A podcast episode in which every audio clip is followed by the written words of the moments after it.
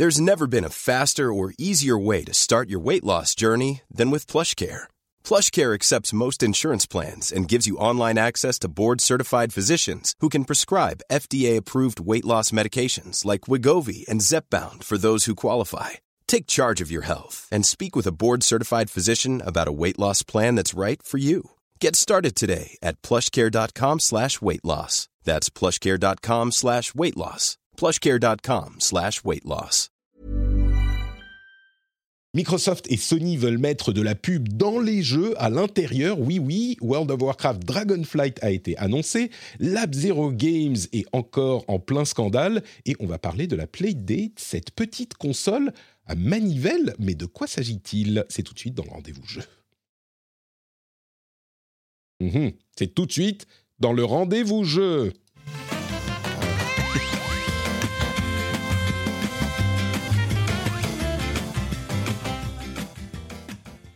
Bonjour à tous et bienvenue dans le rendez-vous jeu.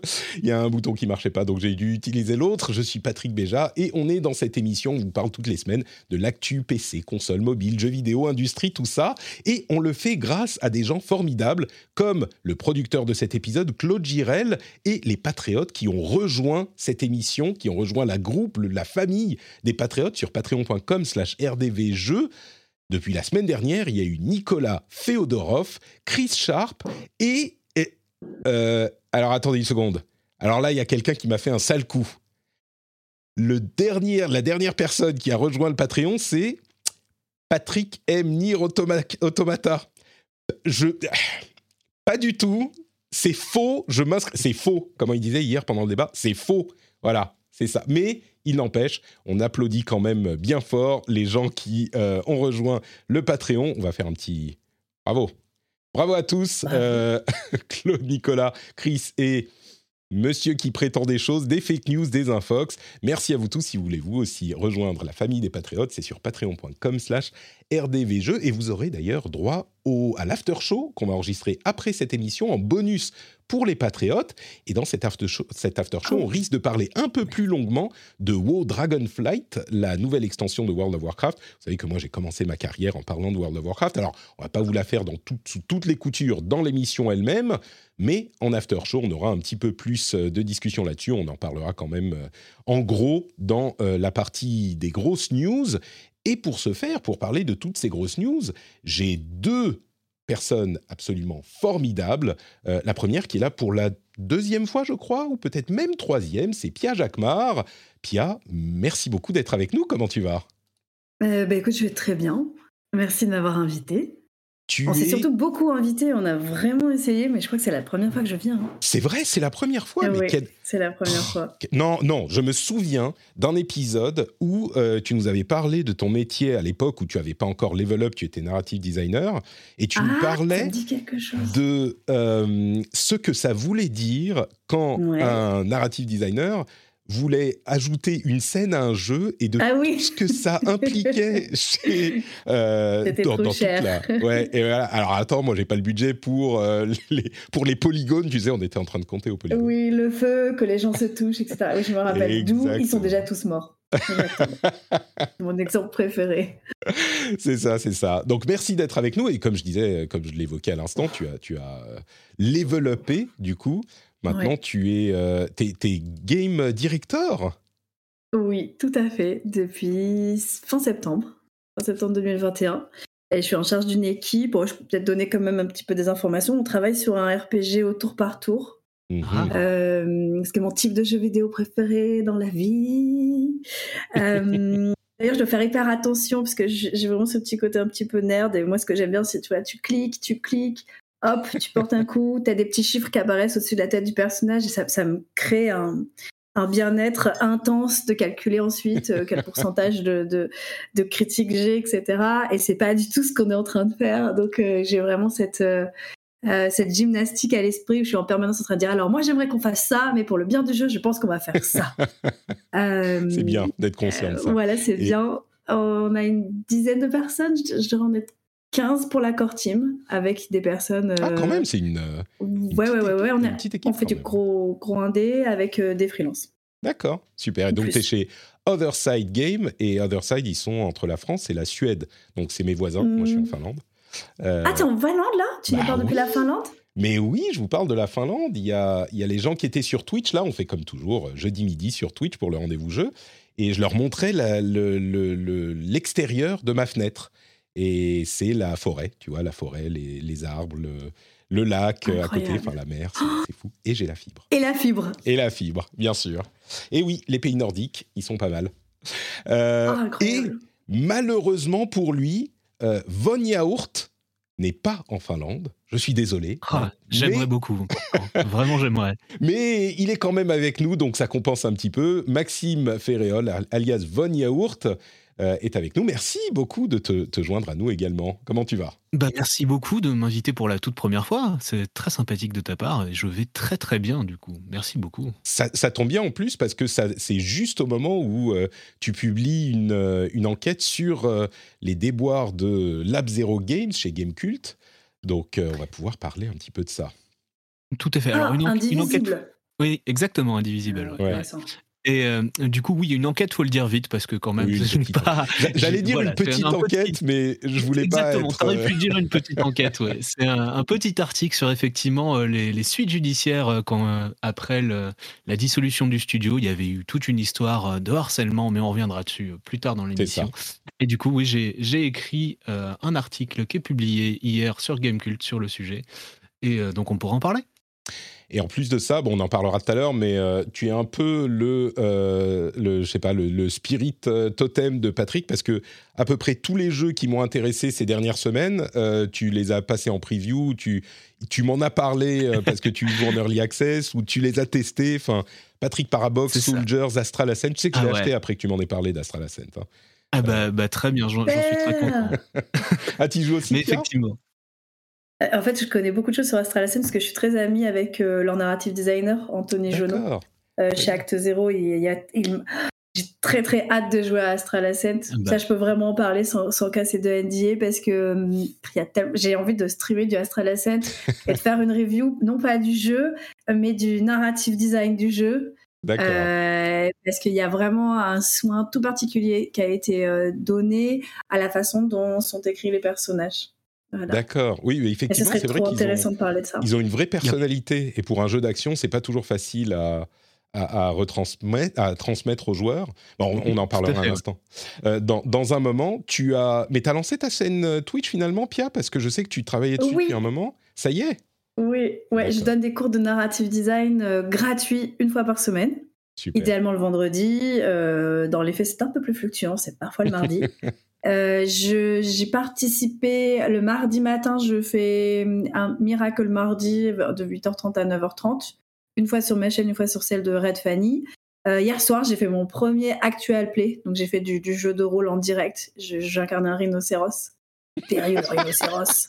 C'était moi. Euh, voilà. J'essaye un peu tout et j'ai joué à et j'ai joué bien sûr à Elden Ring euh, en direct. J'ai été. D'accord. Très bien. Bah, écoute, on en, on en reparlera peut-être en, en fin d'émission. Euh, et puis, ce que je vous propose, c'est que là, on parle d'infos, de, jeux vidéo. Allez, on se lance. Euh, hey, J'ai même un petit C'est incroyable, la technique. Microsoft et Sony. Euh, c'est marrant parce que la semaine dernière, on a un rapport de. Qui est-ce qui nous avait sorti ce rapport? Euh, C'était The Verge, ou non, c'était par Insider.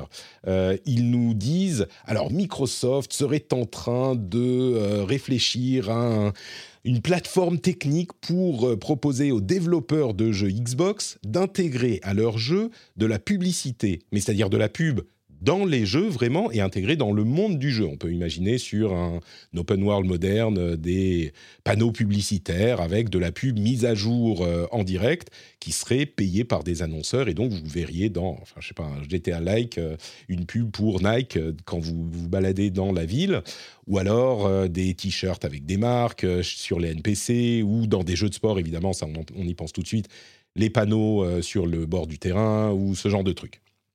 Et donc, il serait en train de développer une plateforme pour ça, euh, dont, pour la pub, il serait entre agences de pub et euh, fournisseurs techniques, il prendrait pas de commission et il, penserait plutôt réserver cette euh, fonctionnalité à des jeux gratuits pour attirer des développeurs sur Xbox.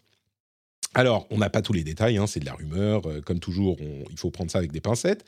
Mais c'est marrant parce que une semaine plus tard, on a chez IGN des euh, gens, une personne en particulier, Logan Plant, qui euh, rapporte une rumeur ou euh, il semble avoir des sources indiquées que Sony travaillerait sur exactement la même chose, mais pile la même chose. Je vais même pas décrire le truc, c'est exactement la même chose. Sony n'a pas encore, n'aurait pas encore décidé s'il prendrait une commission ou pas. Euh, alors, on me dit c'est Business Insider dans les deux cas la source. Donc c'est passé par euh, Insider et oui c'est ça, Business Insider.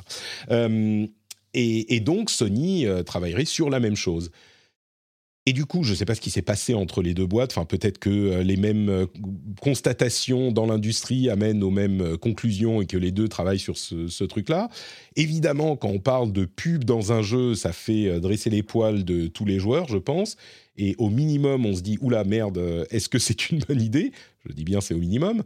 je ne vais pas me lancer dans mon traditionnel avocat du diable tout de suite, mais je vais poser la question à Maxime. oui. Est-ce que tu penses que c'est quelque chose de dire positif ou négatif, c'est un petit peu caricatural, mais est-ce que ça pourrait être intéressant ou tu es dubitatif par rapport à une initiative de ce type-là? Moi, ce que la question que je me pose surtout, c'est quelle forme ça va réellement prendre, parce que des pubs dans des jeux vidéo, des placements produits, des marques, ça fait longtemps qu'il y en a. Ça dépend du type de jeu, ça dépend ce qu'ils représentent. On a évidemment tous en tête les jeux de sport, où euh, pour coller au plus proche de la réalité, les sponsoring sur euh, les maillots ou les voitures dans les jeux de course sont reproduits fidèlement.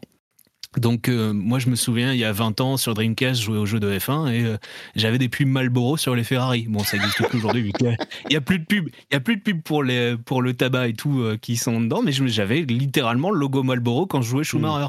Mmh. Donc c'est pas du tout un phénomène nouveau. j'avais écrit d'ailleurs il y a un peu plus d'un an un article sur le sponsoring dans le jeu vidéo et dans les milieux du streaming, donc un peu plus large. Mais mais euh, moi, ça ne m'étonne pas du tout qu'ils veulent, pas, qu'ils veulent passer à l'étape supérieure chez Microsoft et chez Sony. Et d'ailleurs, euh, il n'y a pas que la représentation de la réalité qui sert à, mettre des pubs dans le jeu. Euh, notamment, Death Stranding avait fait un, je crois que c'était en DLC, mais je suis même plus sûr, un DLC Monster exactement, où on voit le Norman Reedus qui boit du, qui boit du Monster. Donc c'est vraiment déjà ça. Hein. C'était déjà le cas. C'est vrai que ça existe déjà, mais enfin, si c'est euh, comment dire institutionnalisé, euh, systématisé avec une plateforme qui est fournie par les euh, constructeurs, ça risque quand même de se généraliser un petit, un petit peu plus. c'est pas tout à fait la même chose que la reproduction fidèle de ce qu'on voit dans les jeux de sport, tu vois. Il y a, y a un changement d'échelle au minimum, je pense. Bien, bien sûr, mais ensuite la question c'est est-ce que ça va être de, la pub en fond, genre un panneau publicitaire qui existe avec une vraie pub sur un vrai panneau dans un jeu, ou quand on joue à Fortnite on passe à côté euh, d'une pub pour Nike ou pour n'importe quoi, euh, ou alors est-ce qu'on va avoir... Euh, on parle, je dis Nike et je vois dans le navigateur s'afficher une pub pour Nike. C'est peut-être parce que je suis en train de regarder le retour du stream et que du coup j'ai pensé à Nike en le voyant. C'est là qu'on voit. Je l'ai dit avant, mais oui, c'est bon, bref. C'est là qu'on voit à quel point c'est efficace hein, quand même. Ou alors, les pubs ou alors, ou alors, Chrome m'écoute par euh, mon micro sur mon ordinateur et m'a affiché une pub Nike parce que j'ai dit Nike tout à l'heure. C'est possible aussi. C'est possible aussi. mais, euh, mais du, du coup, la, question, ça va être est-ce qu'ils vont mettre des panneaux publicitaires qui ne seront pas imposés devant lesquels on va pouvoir passer et voir une pub Ou est-ce qu'ils vont carrément mettre euh, du, des pubs pré-roll Je sais pas, pendant les temps de chargement, au lieu d'avoir un, panneau de chargement, mmh. on, aura on aura une pub pour une marque. Je n'en ai aucune idée de comment ils vont faire. La question que je me pose, c'est aussi comment ça sera régulé. Parce qu'il y a, y a mmh. tout un système de régulation des pubs. Donc, euh, euh, dès lors qu'on devient euh, un diffuseur de publicité, il y a tout un ensemble de règles à respecter. ah, ça, c'est intéressant.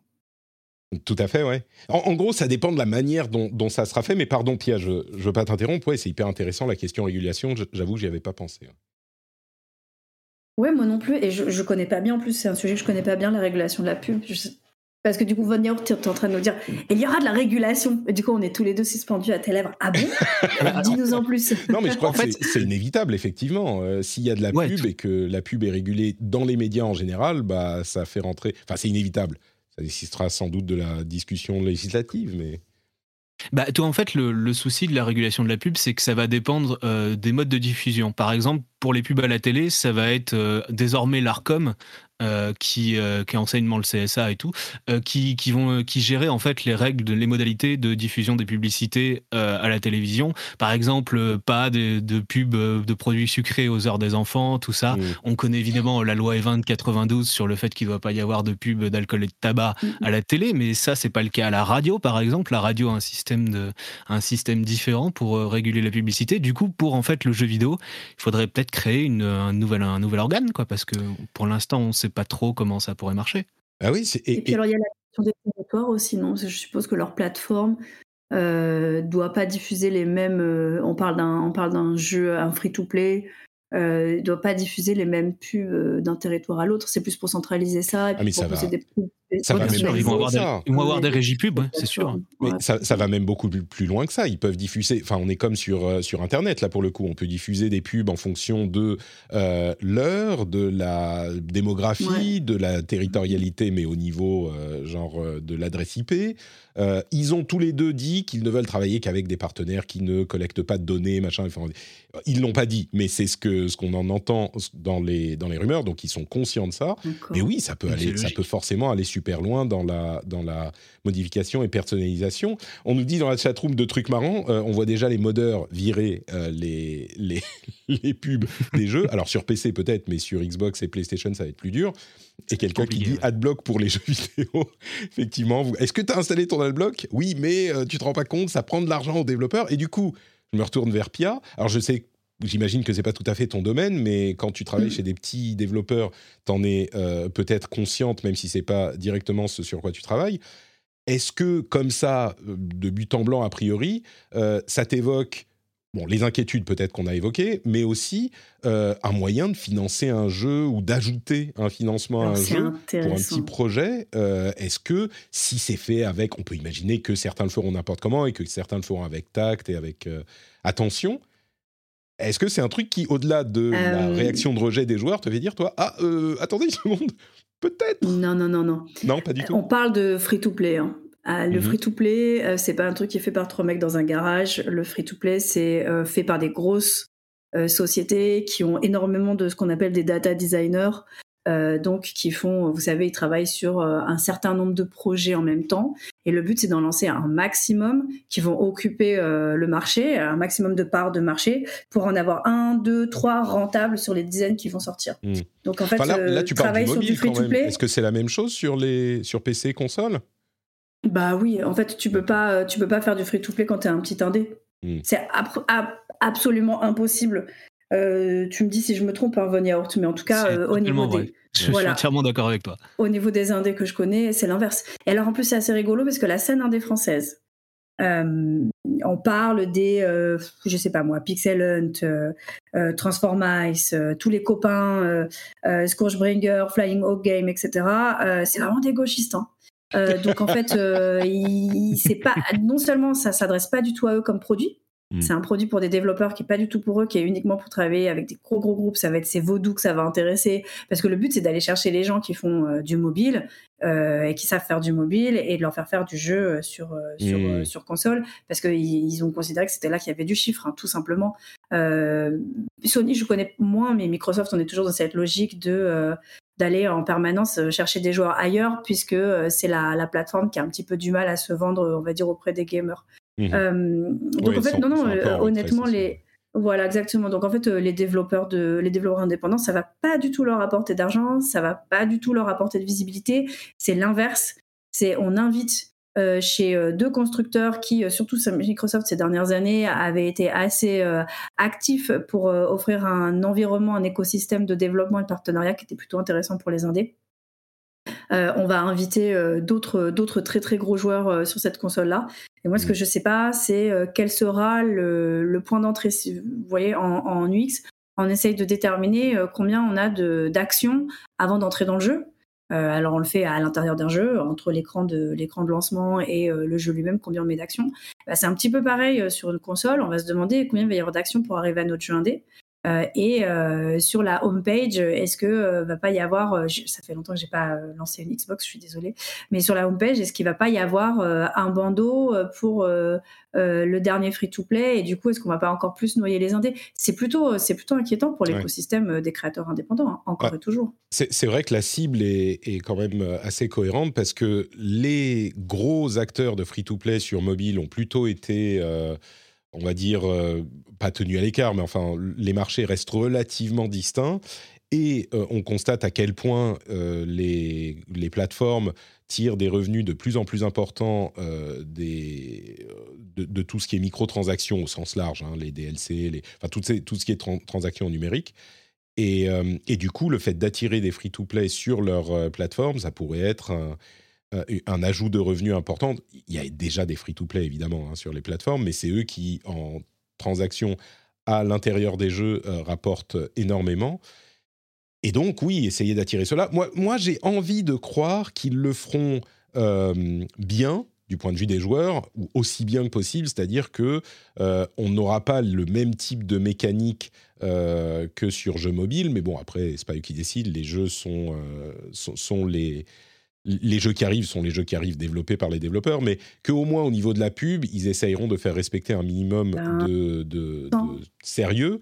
Mais, mm, mm, mais oui, mm. ça c'est ça peut pas être garanti. Et puis surtout pour les Pour des bah, raisons pratiques. quoi. Surtout pour des raisons pratiques, c'est-à-dire que tout ce que tu fais apparaître dans un jeu vidéo, euh, c'est créé, c'est intégré dans le jeu vidéo. Donc c'est beaucoup plus simple de mettre des cartons de publicité surtout quand tu es sur les débuts d'une plateforme, qui, qui vont euh, remplacer, mettons, mais même les temps de chargement, bon, mais qu'on va dire qu'ils vont remplacer les temps de chargement ou qu'ils vont se lancer au lancement du jeu, que de mettre en place un système de remplacement d'assets à l'intérieur d'un jeu. En plus, des jeux multi, c'est déjà compliqué à faire. Là, vraiment, il faudrait demander sous le contrôle d'un prog euh, qui est spécialisé en multi. Mais honnêtement, euh, ça va, moi, ça va pas être quali. Hein.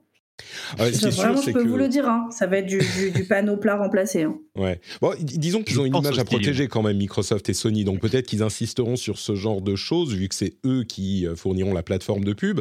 Mais c'est sûr que, techniquement, même sans demander à un programmeur, euh, il sera plus facile de faire un écran, regarder cette pub pour obtenir 14 crédits, que euh, d'intégrer un système qui va te streamer la pub dans un décor 3D à l'endroit où il faut, machin. Oui, c'est c'est sûr que ça sera plus simple techniquement de faire comme ça. Euh, on, va, avancer, mais Maxime, tu voulais ajouter quelque chose? Non, non, je suis entièrement d'accord avec ce que vient de dire Pierre. Euh, pour moi, c'est pas, ce sera difficilement de la qualité qui sortira de tout ça. Je veux croire que Sony et Microsoft essayeront de mettre des jalons, mais oui, c'est sûr que c'est au minimum. Euh, bah voilà, on, on, est dubitatif, quoi. Et surtout, ce qui est hyper important, c'est qu'ils peuvent se permettre parce qu'ils ont le monopole en fait au niveau des consoles, parce qu'il y a eux deux et puis la Switch est dans un autre domaine. Pour moi, c'est vraiment à rapprocher des moves comme, euh, je dis n'importe quoi, parce que c'est la news qui m'a énervé ces derniers temps, que Wizard of the Coast qui va augmenter le prix des boosters Magic. On sait ce que je fais de mon temps libre. Euh, en fait, c'est quand vous êtes en position de monopole, vous pouvez faire ce que vous voulez parce que vous savez que de toute façon, les joueurs, ils vont, ils vont continuer à consommer vos produits. Donc, c'est exactement ce qu'ils font. Ouais, sur la question du monopole, je serais pas aussi euh, catégorique que toi parce qu'il y a quand même sur le marché du jeu vidéo beaucoup d'acteurs. Alors si tu le contrains aux consoles, même sur les consoles, il y a aussi euh, Nintendo. Oui, ils sont à part, mais ils sont quand même sur le marché des consoles. Mais après, ce marché du jeu vidéo, pour moi, il faut aussi y inclure euh, le PC qui a grandi le truc. Et puis dans le jeu vidéo en général, ensuite, on a les mobiles aussi. Mais Bon, enfin, streamer de la pub sur Twitch, ça va être sur Switch, pardon, ce sera impossible. Ah non, non, droit, je sais plus combien tu as droit de, de patch sur Switch quand tu es un développeur, mais genre 2, 3, enfin genre. Non, mais de toute façon, Nintendo ça n'arrivera jamais ça. Je pense que Nintendo, ils sont tellement euh, protecteurs de leur image de, de, de jeu. Euh, oui, de enfin, acceptable pour les voilà familiaux. Je pense qu'ils ne feraient jamais ça, c'est certain, oui. Bon, écoutez, on continuera à suivre ça. Encore une fois, à l'état euh, aujourd'hui, c'est à l'état de rumeur, donc euh, on verra si ça se développe. Euh, ils disent quand même que c'est censé être lancé Q3 pour Microsoft et fin d'année pour Sony. Donc c'est pas non plus ah, un truc qui, ouais, c'est pas un truc qui arriverait dans trois ans, quoi, ou dix. Blizzard Entertainment a annoncé la nouvelle extension de World of Warcraft, euh, Blizzard Entertainment, qui, bah, comme à chaque fois qu'on parle d'eux, euh, est encore euh, complètement emmêlé dans des histoires de toxicité et de harcèlement au travail, qui ne sont toujours pas réglées. Pardon? C'est peu de le dire, oui, elles seront pas réglées tout de suite, vu l'état des procédures en cours. C'est certain. Il y en a pour un moment. Il y en a pour un moment. on, en, on en parle quasiment à chaque fois, enfin à chaque fois qu'on parle de Blizzard. Euh, mais bon, en l'occurrence, on va se concentrer un tout petit peu sur Dragonflight, euh, même si j'ai un petit truc à dire après sur Overwatch, mais sur Dragonflight, c'est la nouvelle extension de World of Warcraft. Alors, nous, euh, on est, enfin nous, moi, j'ai une histoire un petit peu particulière avec World of Warcraft puisque c'était mon premier podcast que j'ai lancé en 2006. C'était Azeroth.fr. Oui. oui, quand même, n'est-ce pas? Ça date. et d'ailleurs, on est en train de préparer l'enregistrement des spéciales 15 ans, qui sont en réalité 16 ans, mais 15 ans devraient arriver dans euh, quelques semaines. Donc, euh, on retrouve Dany et Nat euh, sur le flux d'azeroth.fr. Il sera publié le podcast. Donc, voilà. On reparlera sans doute de, de, toutes ces histoires. Et en plus, je le mentionne comme à chaque fois aussi, j'ai travaillé pour Blizzard Entertainment pendant 5 ans après avoir trouvé des contacts chez eux grâce au podcast. Enfin, le podcast a changé ma vie. Ah, comme, comme Game J'étais euh, PR, j'étais au PR chez, chez Blizzard ah. Europe, euh, et donc moi j'avais, euh, enfin tous les gens qui se sont fait virer il y a quoi, il y a six mois, c'était mes potes quoi. Donc oui, je l'ai. Ah oui. J'ai je, un petit peu connu ça, mais bon, je suis parti en 2014. Je vous avoue que maintenant je connais plus grand monde. j'ai regardé la présentation de de, de Dragonflight et c'est marrant parce que j'ai vu deux ou trois devs que je connaissais, que j'ai vus dans des sessions d'interview euh, que j'ai avec lesquelles j'ai passé du temps, mais la plupart des gens, je ne savais même pas qui c'était.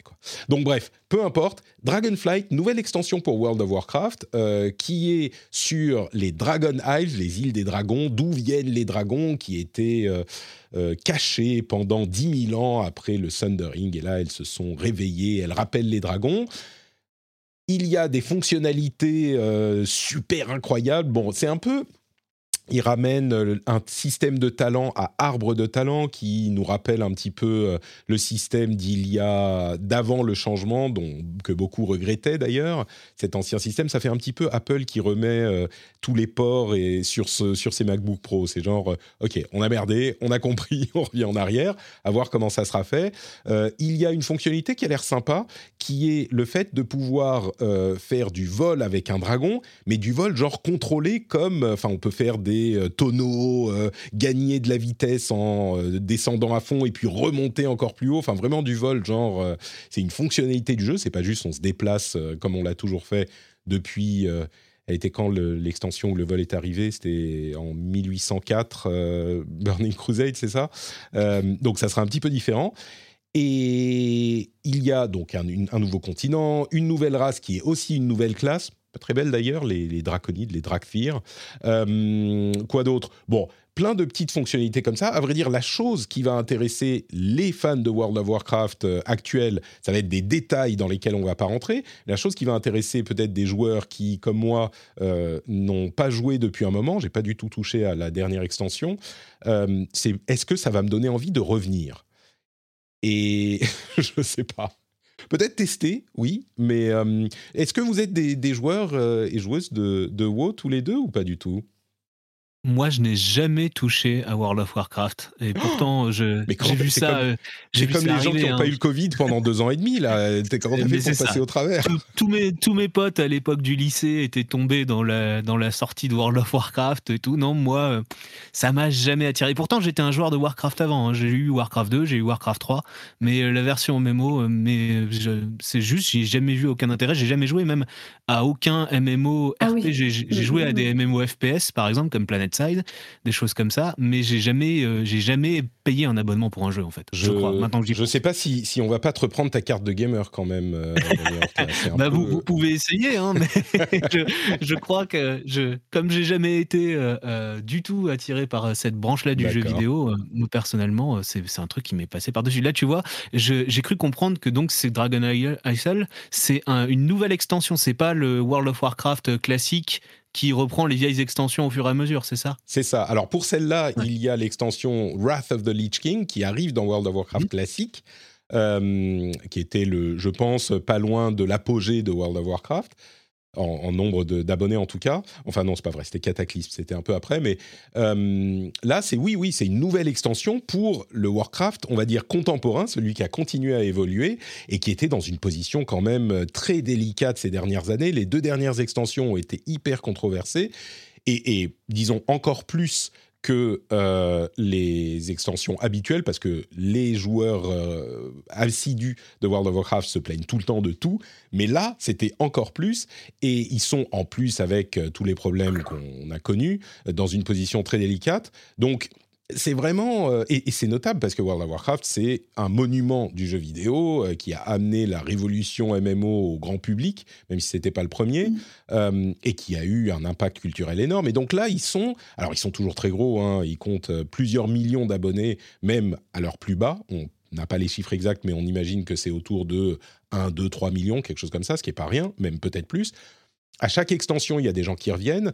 il n'est pas certain qu'ils restent. Et puis les systèmes de jeu euh, de, long terme de jeu sont ceux qui posent le plus de problèmes. On en parlera peut-être dans l'after show.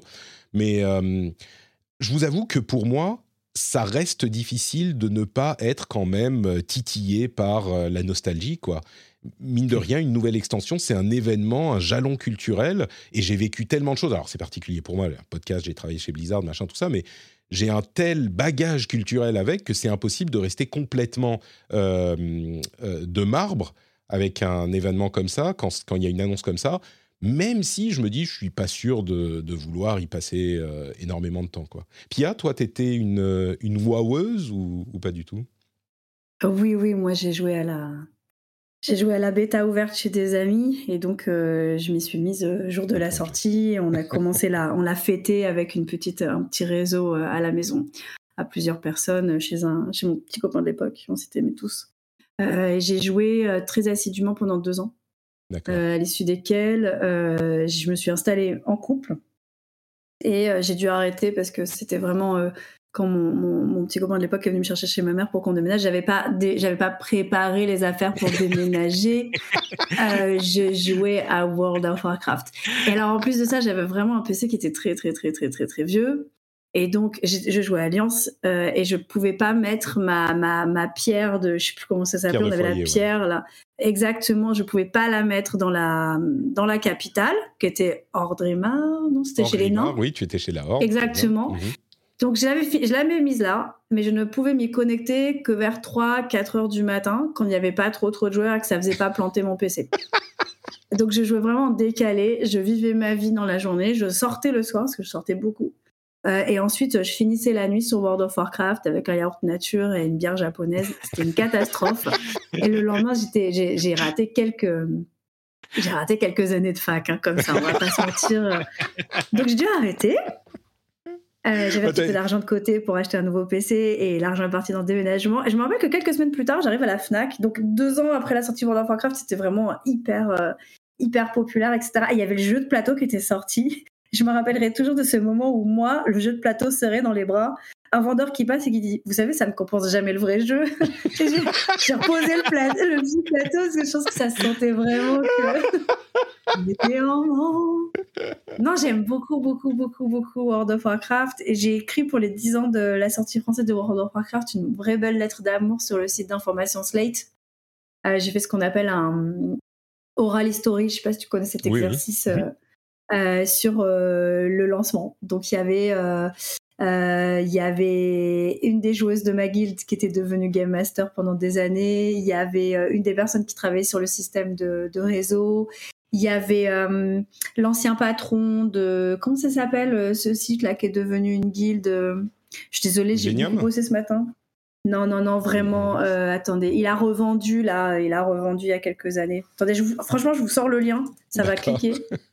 ça va être très rigolo et c'est très long et euh, voilà. Donc euh, vraiment beaucoup d'amour pour World of Warcraft. J'ai jamais retouché. Ouais, et du coup, là, ça te euh, parle plus, quoi. T'en es tellement loin que Dragonflight, ouais, tu dis, ouais, bon, enfin, c'est un. Bon, après, j'aime bien les dragons. Moi, j'aime beaucoup Donjons et Dragons. J'aime beaucoup le dragon. Je vous le poste direct dans le chat, je crois. Genre, je peux. Voilà. donc, voilà, je suis sensible. J'ai beaucoup de. J'ai beaucoup d'affection. Voilà. Donc c'était assez rigolo. Euh, Mais tu vas pas, tu vas pas te relancer dans dans World of Warcraft. Euh, non, tu sais, j'ai deux enfants moi aussi. Euh, et alors en plus de ça, en plus de ça là, en fait, le truc c'est plus tu fais des jeux, moins tu joues à des jeux quand même. Il faut pas se mentir. si j'ai lancé la chaîne Twitch, c'est aussi pour jouer, pour me hmm. poser pour jouer. Ouais, l'article est un petit peu long. et et l'autre truc c'est que ben, ben, c'est que j'ai plus, j'ai, plus, j'ai plus trop le temps quoi. Donc je me remettrai pas dans un jeu comme ça. je me remettrai probablement bah, j'attends, j'attends quand même euh, la version dev de Baldur's Gate 3. Euh, parce que moi j'aime beaucoup ce que fait l'Ariane, je suis une vraie fangirl de l'Ariane. J'ai même répondu, euh, j'ai même répondu sur LinkedIn, ils étaient venus me chercher pour un poste de writer. Donc en fait, dans les dans les studios de jeux vidéo, tu as une sorte de hiérarchie et les writers, c'est les gens qui sont qui rédigent en fait. C'est-à-dire tu crées pas forcément le contenu, mais tu le hmm. rédiges. Le Millennium, ouais. Mais le contenu, il est déjà prédéfini. Donc quand tu quand j'étais narrative director et on passe de passer game director, en général, tu postules pas un poste de writer.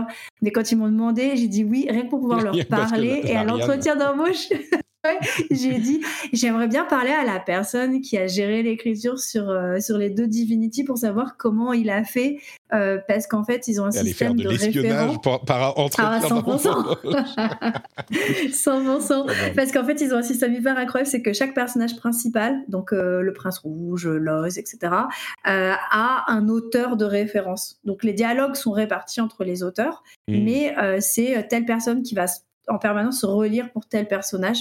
Euh, pour plein de raisons, que j'adorerais pouvoir euh, geek out avec vous sur ces raisons-là. Et donc j'avais envie d'avoir un contact avec cette personne-là. Et donc la personne m'a rajouté sur LinkedIn et puis, euh, mais en revanche, le recruteur, il m'a jamais rappelé. Hein. On a eu une discussion agréable, mais c'était pas le but. D'accord. bon, bah, Les développeurs geek un peu aussi. En tout cas, World of Warcraft Dragonflight, une extension qui a l'air classique, mais qui est quand même marquée par, et d'ailleurs ils en ont parlé dans la présentation, l'idée que ils n'ont pas assez écouté les joueurs, ils avaient une attitude un petit peu, euh, un petit peu, on va dire hautaine par rapport à ce qu'exprimaient les joueurs par rapport au jeu. Et je crois qu'il est certain qu'il faut jamais euh, juste prendre tout le feedback des joueurs tel quel et l'implémenter parce que ça part dans tous les sens et c'est pas forcément, ils sont pas forcément conscients de, de ce qui va dans le jeu. Mais euh, clairement, ils ont fait une sorte de mea culpa en disant oui, on a, on a merdé sur ce point, on n'était pas assez à l'écoute euh, de ce que nous disaient les joueurs. Donc c'est un petit peu, c'est l'éternel recommencement, hein, mais c'est un petit peu une extension où ils doivent prouver que euh, à plein de niveaux et pas que au niveau du jeu lui-même, mais ils doivent prouver qu'ils sont euh, capables de revoir ce qu'il, la manière dont ils faisaient les choses jusqu'à maintenant. Donc bon, c'est cet enjeu-là. On n'a pas de date, pas de détails supplémentaires sur l'extension. Mais je voulais la mentionner euh, évidemment. D'ailleurs, quelqu'un disait dans le chat tout à l'heure, euh, Blizzard a commencé à aller mal euh, quand Patrick est parti. Simple corrélation. Écoutez, ça a peut-être aussi à voir avec le fait que c'est à ce moment que Bobby Kotick a racheté entièrement la société. En même temps, quand on voit tout ce qui a merdé, ça datait pas de Bobby Kotick, hein, ça datait de, de, bien avant les questions de harcèlement.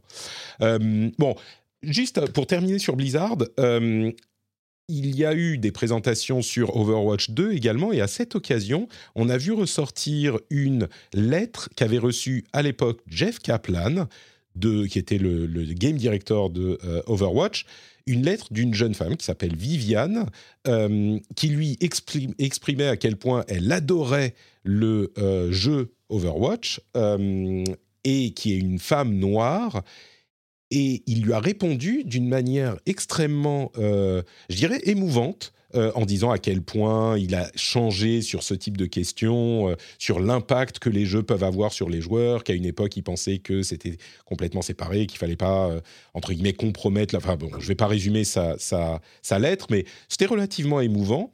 Et il a mentionné qu'ils avaient une femme noire comme personnage en développement. Et on se rend compte, ça c'était il y a plusieurs années, on se rend compte aujourd'hui que c'est le personnage de Sojourn qui a été présenté et qui euh, qu'elle s'appelle le vrai nom de Sojourn, c'est je sais plus Viviane Cross, Viviane Ross, quelque chose comme ça. Et donc on se dit ah est-ce que c'est pour ça qu'elle s'appelle Viviane? C'est c'est très possible.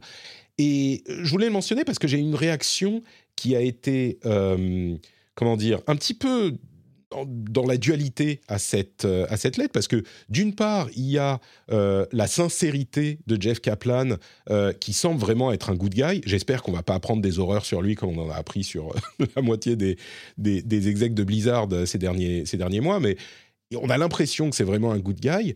Et en même temps, je me dis, mais c'est quand même incroyable que encore aujourd'hui, on voit une lettre comme ça et on se dise ah mais quand même euh, quel euh, quel bon sentiment, quelle bonne personne de se dire euh, et on s'émerveille du fait qu'il va mettre un personnage qui est une femme noire dans un jeu quoi.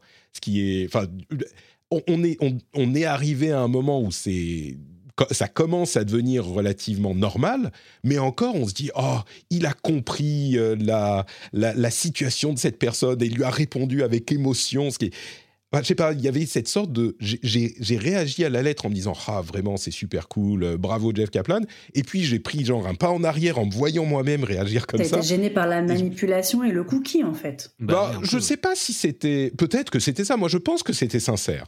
Moi, je pense que c'était sincère. Mais au-delà de ça, c'est ma réaction à moi que j'ai vue et que je me suis dit Mais je devrais pas, je devrais même pas me dire ah super, ça devrait juste bon ok maintenant on, ne devrait pas s'étonner ou se féliciter de mettre un, personnage euh, minorisé dans un jeu. Ça serait juste ah cool ok très bien, mais pas juste oh la petite larme qui coule.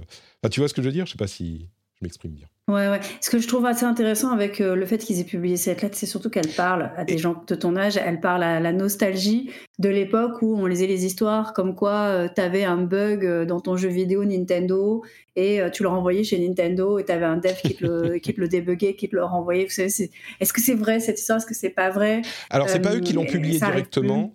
C'est, ah, si je, ne me trompe pas, c'est une lettre qui a été envoyée à Blizzard et euh, Jeff a pris le temps de répondre à la personne et la personne l'a publiée. Alors évidemment, quand ces lettres sont écrites, il est tout à fait possible qu'elles soient écrites avec euh, en se disant euh, il est possible qu'elles soient publiées ensuite, donc on l'écrit bien, c'est une sorte de véhicule. Mais qui s'y mettent à plusieurs, c'est ok. Qui s'y mettent à plusieurs, c'est ok. Moi, j'avoue que je ne suis pas choquée euh, mmh. par le côté un peu comme autour. Bien sûr que euh, la représentativité dans les jeux vidéo, ça devrait être normal pour euh, pour travailler sur des jeux vidéo depuis quelques années maintenant. C'est pas c'est pas si évident. On a un problème de biais déjà. on a un problème de temps. on a un problème. Moi, je pense que plus, ça, ça studio il est gros. Ça te gêne pas autant que hein, moi cette réaction à la réaction que j'ai eue, c'est pas, ça te gêne pas autant que moi, quoi. Tu dis bon. Je suis assez blasée. Ouais. Excusez-moi. Oui, bonjour. Mon ironie et moi, on vous salue. Euh, c'est vraiment vraiment des questions que j'ai. C'est-à-dire que moi, mon équipe, elle est, elle est assez diverse, mais pas, euh, pas, euh, elle est quand même assez globalement très très blanche. Mm. et on veut faire un jeu avec des personnages qui seront justement issus de, de, plusieurs origines. Est, comment est-ce que tu fais? Euh, comment est-ce que tu fais ça bien? Moi, j'ai toujours la question du, bah, bien sûr, c'est hyper cool d'appeler des, des, personnes qui sont concernées. C'est hyper cool de faire appel à des, des sensitivity readers. C'est comme ça qu'on appelle les gens qui vont venir regarder ce que tu fais, euh, ton livre, ton personnage, ton film, et qui vont dire ah bah ça, c'est pas vraiment réaliste. Ça, c'est ça, ça mm. c'est un petit peu euh, raciste. Ça, c'est un petit peu cliché.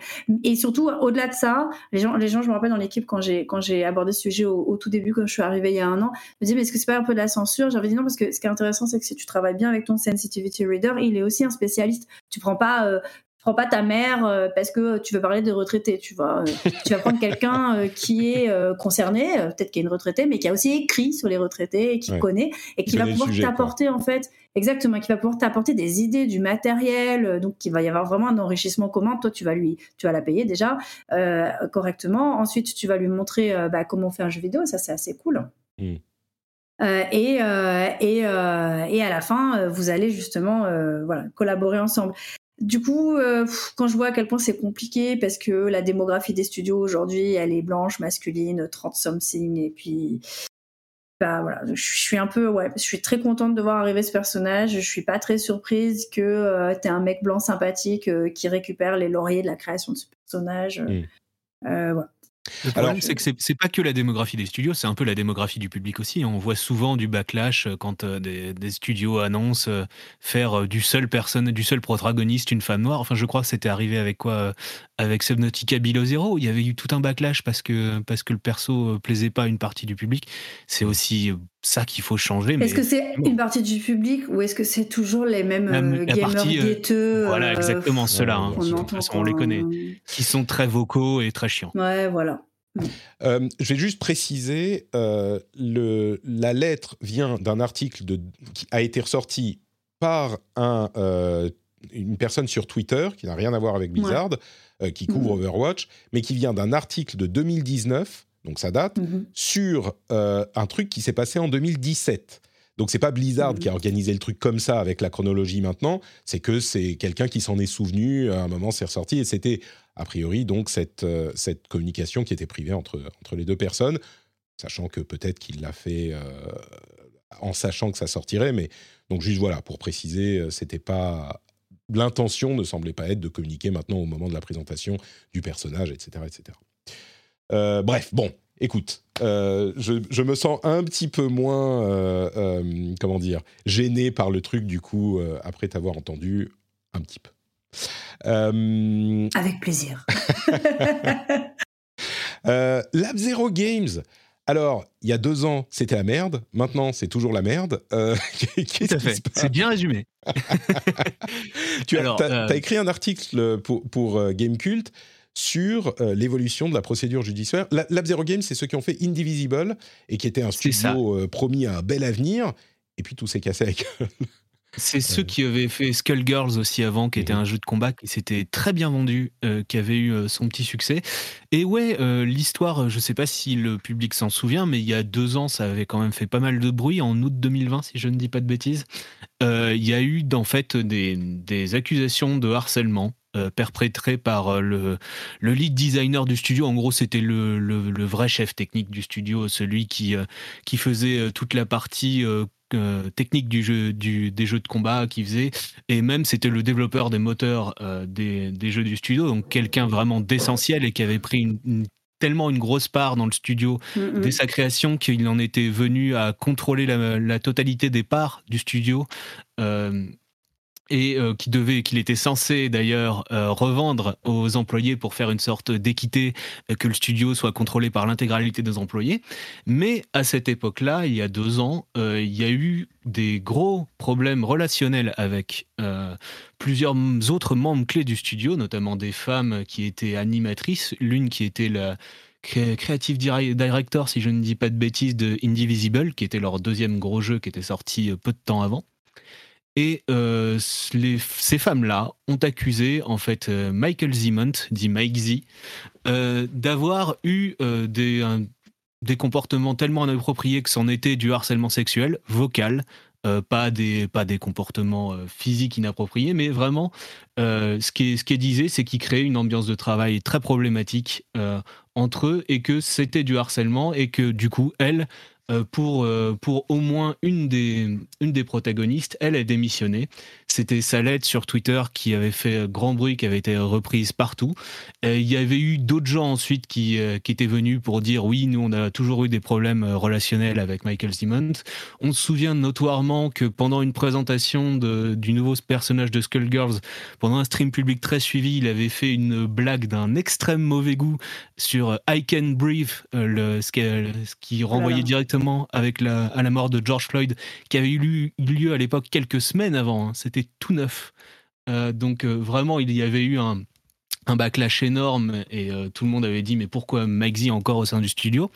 Et justement, en gros, ce qu'on apprend, c'est que les employés euh, du studio s'étaient un peu ligués contre Maizy. Je mets euh, des guillemets, vous pouvez pas les voir, mais je mets des gros guillemets euh, à, à, liguer parce que, en gros, eux avaient une, rupture totale et ils se disaient bon, si on reprend le contrôle du studio, est-ce qu'on garde Z Et au moment où le, scandale a été rendu public, en gros, tous les contrats du studio se sont arrêtés. Euh, tous les contrats d'édition et tout. Donc, ils avaient plus de liquidité. C'est-à-dire que euh, les, sociétés qui travaillaient avec le studio ont décidé, bah, non, mais nous, on veut plus travailler avec vous, et ils ont euh, interrompu le contrat. C'était, ouais. C'est exactement ça. moi, je me suis rendu compte, donc en lisant, en lisant le document auquel j'ai eu accès, qu'ils avaient quand même beaucoup de, trucs en, dans les stocks. donc le studio s'est dissous faute de pouvoir payer ses employés en octobre 2020, septembre 2020, quelque chose comme ça. Et il y a eu une procédure judiciaire, et moi j'ai eu accès donc à un document de la procédure judiciaire. Il y en a 91 des documents, donc je, vous dis que je, n'ai eu accès qu'à un seul qui est gros quand même. C'est le mémoire en défense de, Michael Zimon, donc celui qui a été le développeur qui a été accusé de harcèlement. Et euh, lui, il a donc. Est-ce que tu étais convaincu?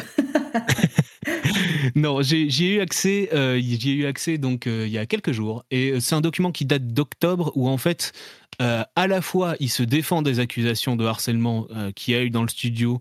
je vais revenir comment, et aussi il contre-attaque. En fait, il, poursuit lui-même en justice après avoir été poursuivi en justice pour licenciement abusif. Il poursuit lui-même en justice les, deux employés partis du studio en, tapant la porte et en faisant du bruit euh, qui lui aurait donc créé un préjudice pour, le, pour lui et le studio. Euh, donc ce qu'il fait vraiment, c'est d'abord, il dit, le harcèlement, euh, moi je nie pas en fait les, d'avoir eu des propos de nature sexuelle avec ces personnes-là. Par contre, ce qu'il met en avant, c'est son autisme. Et c'est là où ça devient juridiquement intéressant, c'est parce qu'il dit, moi je suis autiste, j'émule les comportements qu'on a avec moi dans mon studio, euh, notamment les lead designers, on parlait souvent de sexe parce qu'on faisait aussi des personnages sexualisés. Donc on avait des, des, propos de cette nature.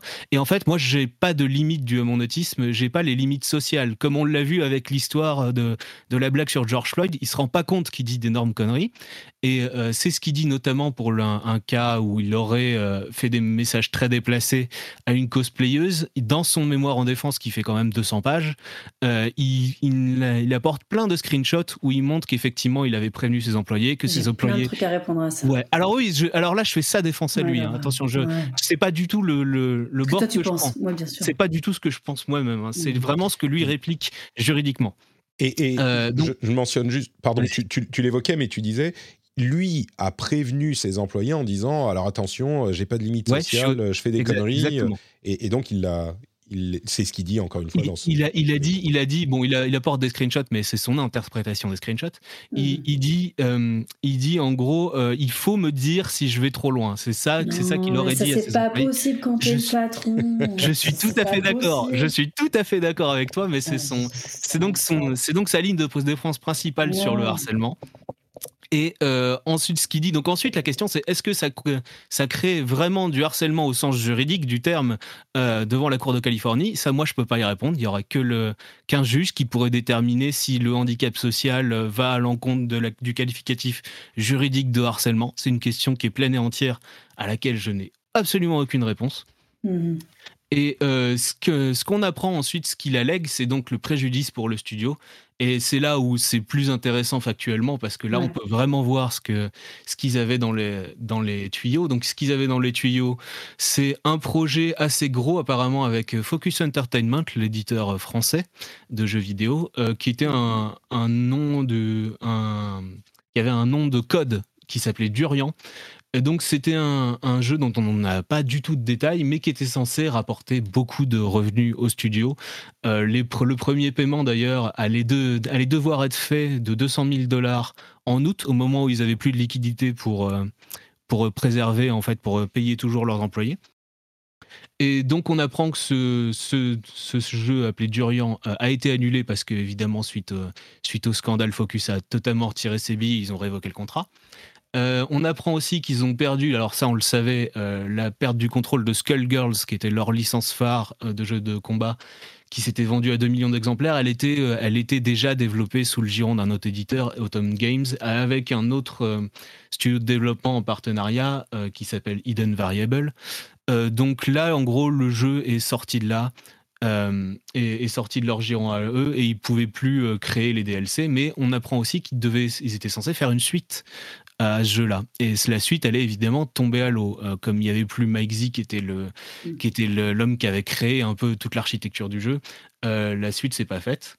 Pour Indivisible, qui était leur, euh, leur autre grosse licence, même si c'est beaucoup moins bien vendu, ils ont aussi perdu en fait bah, tout ce qui était le, la suite de développement du jeu qui était censé se faire, donc qui était censé avoir du contenu additionnel il n'y en a pas eu. Il y avait aussi un projet de dessin animé fait en partenariat avec NBC qui, qui était censé arriver et qui donc, mm. pareil, ne s'est pas fait. Et donc, il dit en gros, nous, on a perdu des millions de dollars. Le studio est passé d'une valeur potentielle de plusieurs millions de dollars à littéralement zéro. Et effectivement, euh, comme le signale Thomasaurus, le Mike Z, c'était le, le patron technique du studio, mais il y avait un CEO au-dessus de lui, donc c'était pas lui le directeur, euh, le président. Il l'est devenu que plus tard. Hmm. Il l'est devenu quand il a quand il a récupéré les parts, et donc c'est au moment où il a récupéré les parts aussi qu'il y a eu tout le tout l'embrouillamini euh, toute, euh, toute la révélation du harcèlement sexuel et qui fait que lui, il a gardé les parts à la fin. Il les a pas, il était censé les revendre au studio et il l'a pas fait. Et euh, il a viré les employés aussi du directoire.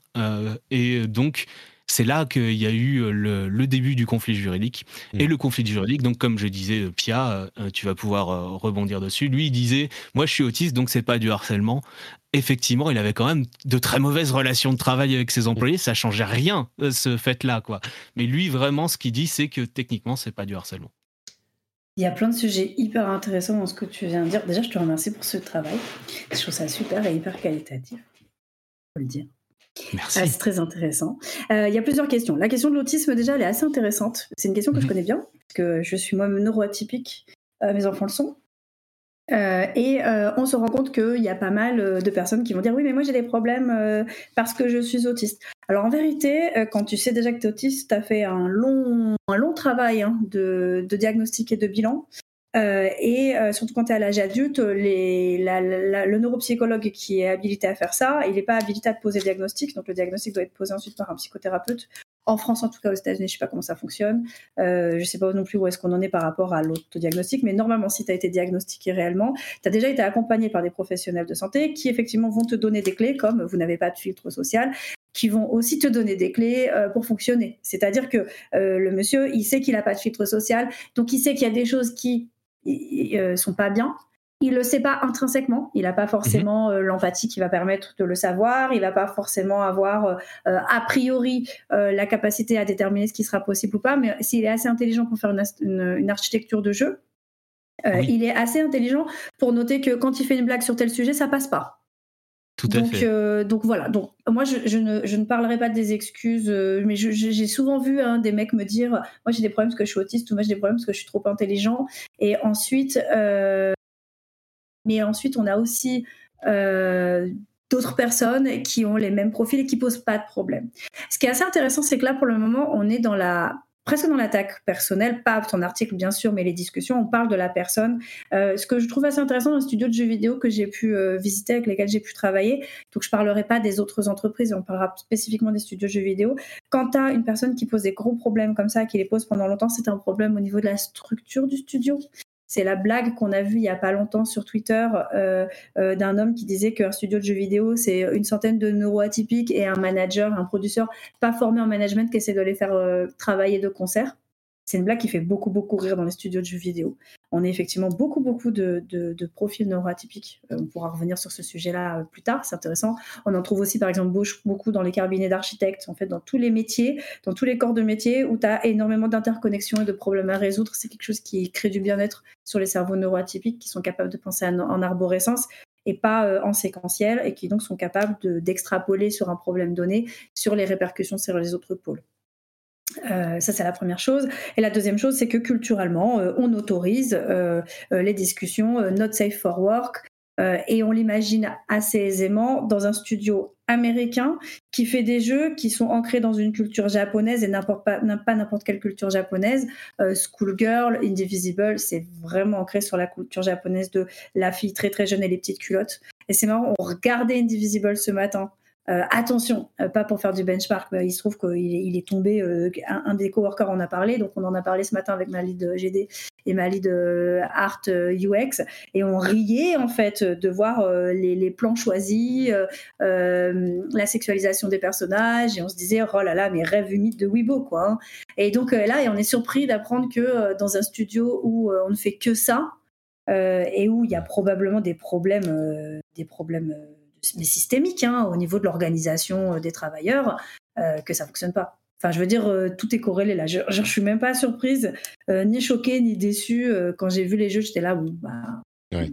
À vrai dire, moi, mm. c'est ce qui me ce qui me surprend, choque, frustre, mm. déçoit, ou, que je constate simplement, c'est que, alors les faits remontent à 2018-2019, on est quand même cinq ans après Gamergate, donc c'est pas non plus personne ne sait, personne n'est sensibilisé à ces questions.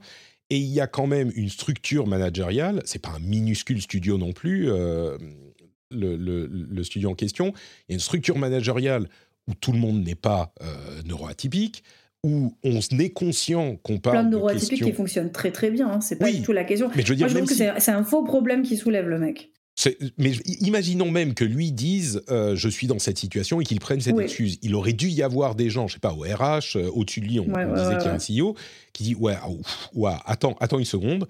Euh, là, il y a quand même un petit souci et qui essaye de, gérer un petit peu le problème, tu vois, ou qui qui hmm. mette des jalons, j'en sais rien, qui fasse les choses. Et tu disais c'est quand même dur avec quand c'est le patron quand on parlait de cette question. Ne serait-ce que ça les RH à un moment, ils voient l'email de Mike qui dit "Oh, euh, je suis autiste donc euh, je ne peux pas euh, je ne peux pas je n'ai pas de filtre social donc dites-moi quand je dis des conneries." Imaginons même que ça soit le cas. Ouais, ça, la RH, elle fait comment C'est lui qui décide s'il a une augmentation à la fin de l'année.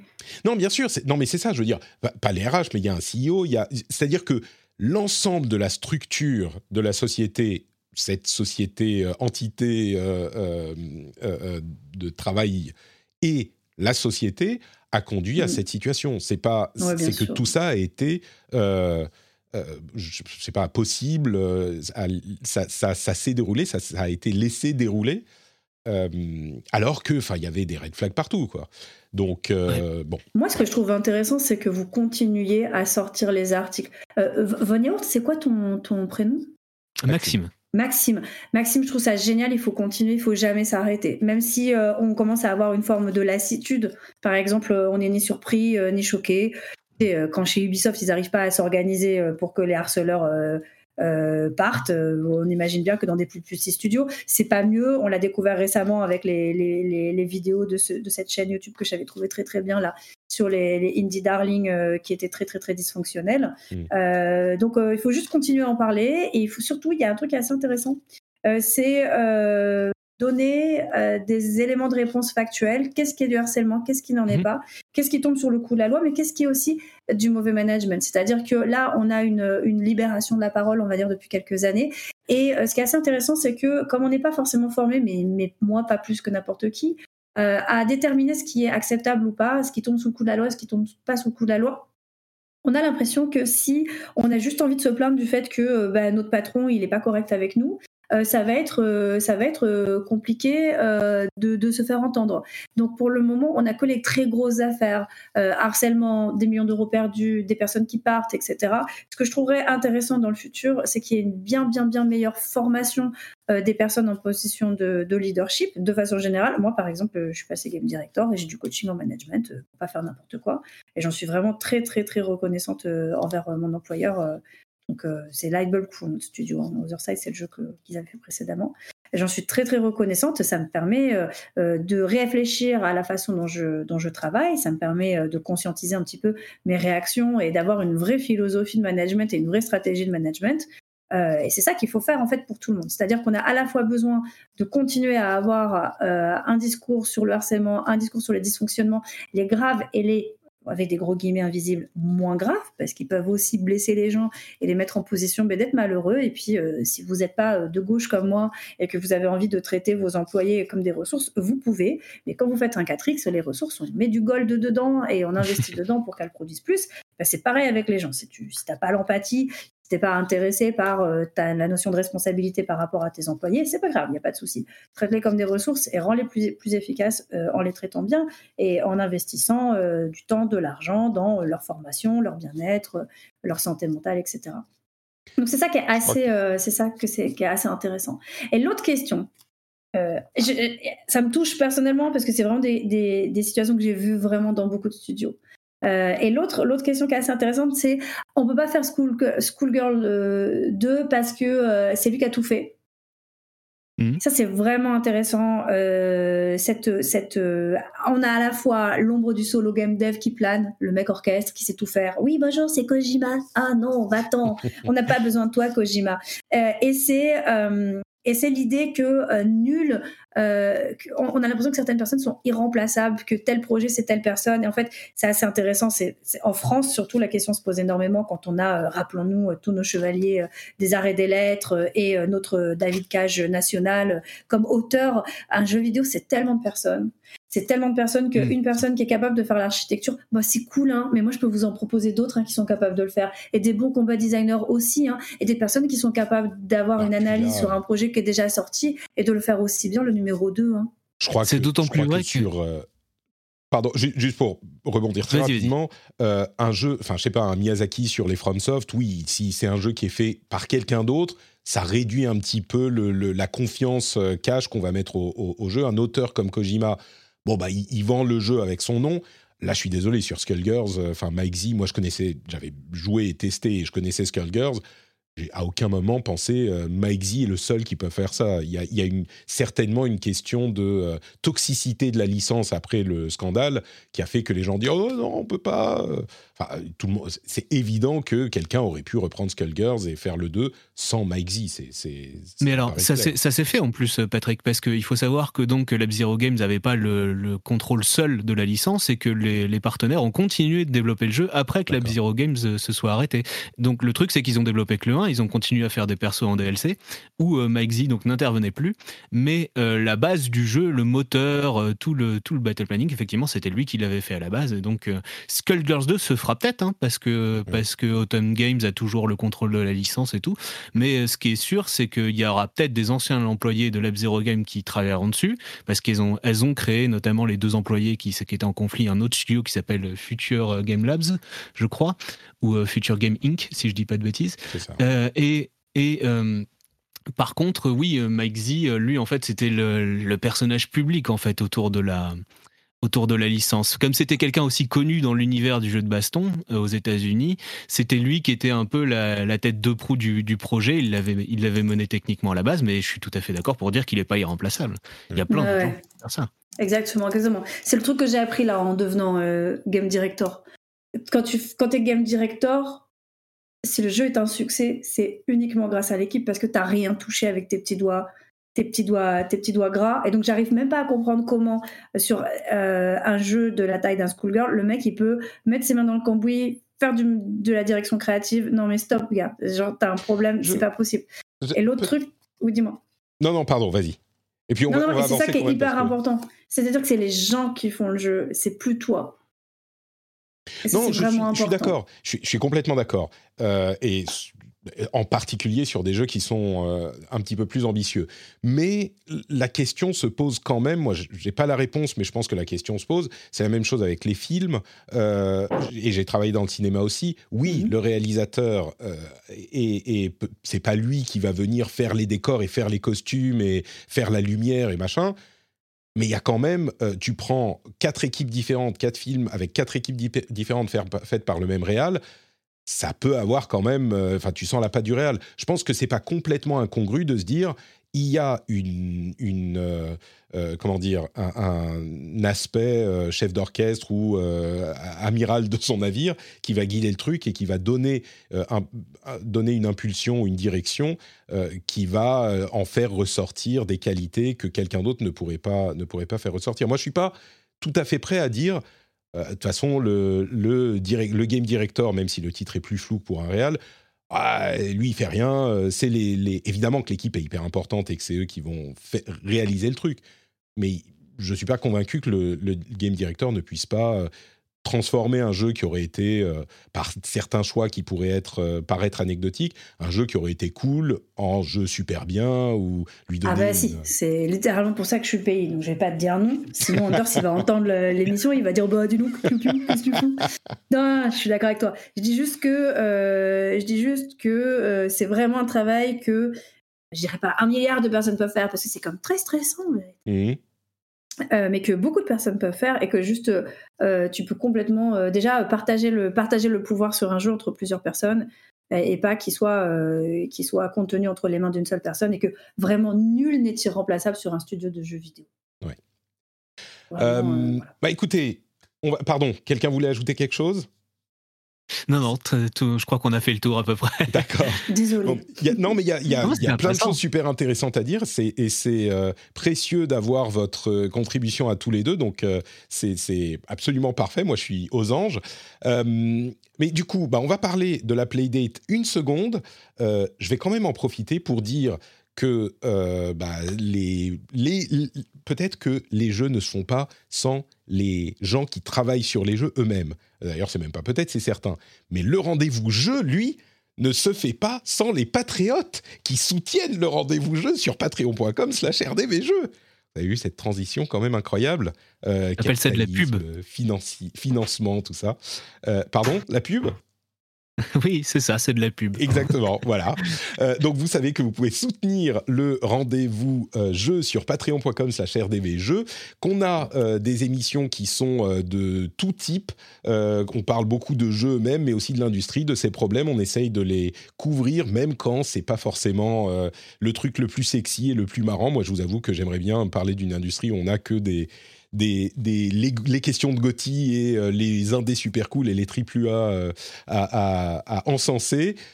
Mais il y a aussi d'autres choses dont on doit parler. On prend le temps de le faire. Euh, si vous appréciez la manière dont on gère l'émission, eh ben vous pouvez la soutenir, soutenir les créateurs que vous appréciez sur patreon.com/rdvjeux. En plus de ça, vous avez euh, des petits bonus, des after-shows, euh, des éditos, euh, des timecodes, l'absence de pub et même cette petite partie promo dans l'émission sur votre flux privé. Tout ça avec en plus la fierté de soutenir un créateur que vous appréciez, ça, c'est, ça n'a pas de prix. Enfin, si, ça a un prix, genre le prix d'un café, le prix d'un Mars, le prix d'un sandwich. Vous décidez sur patreon.com/slash rdvjeux. Merci beaucoup à tous les patriotes qui soutiennent déjà l'émission. Comme l'autre là qui dit que Patrick aime euh, Nier Automata, mais franchement, quel scandale. oui, je, dois être la seule personne au monde qui, n'aime pas Nier Automata. Donc, euh, non, on est deux, t'inquiète. ah, j'ai trouvé un allié Pia, si toi aussi en plus tu n'aimes pas Nier Automata, je crois que... je suis désolée, je... je déteste pas, mais je trouve que la structure narrative elle est tellement intéressante. Bon, ça, oui, forcément. Ah, bon, ok, bon, ça passe, ça passe. Here's a cool fact. A crocodile can't stick out its tongue. Another cool fact you can get short term health insurance for a month or just under a year in some states. United Healthcare short term insurance plans are designed for people who are between jobs, coming off their parents' plan, or turning a side hustle into a full time gig. Underwritten by Golden Rule Insurance Company, they offer flexible, budget friendly coverage with access to a nationwide network of doctors and hospitals. Get more cool facts about United Healthcare short term plans at uh1.com. Many of us have those stubborn pounds that seem impossible to lose, no matter how good we eat or how hard we work out. My solution is PlushCare. PlushCare is a leading telehealth provider with doctors who are there for you day and night to partner with you in your weight loss journey. They can prescribe FDA-approved weight loss medications like Wagovi and Zepbound for those who qualify. Plus, they accept most insurance plans. To get started, visit plushcare.com slash weight loss. That's plushcare.com slash weight loss. Euh, bon, alors un petit mot rapide avant de parler des jeux. Ça va, vous avez encore du temps parce qu'on a, on a, on a. Ah oui, oui, aucun problème. C'est bon, ok. Dans bon, 10 minutes, il faut que je sois partie parce que c'est ma, après c'est ma pause d'âge. Après j'ai une après-midi de call. Merde, ok. Euh, je, tente de pas faire la, la lead toxique, mais de faire comme très bien, très bien.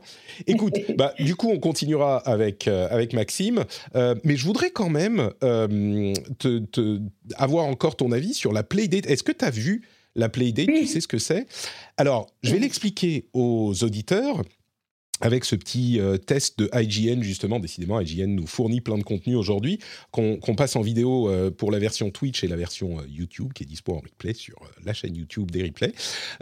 c'est une toute petite console qui a été développée...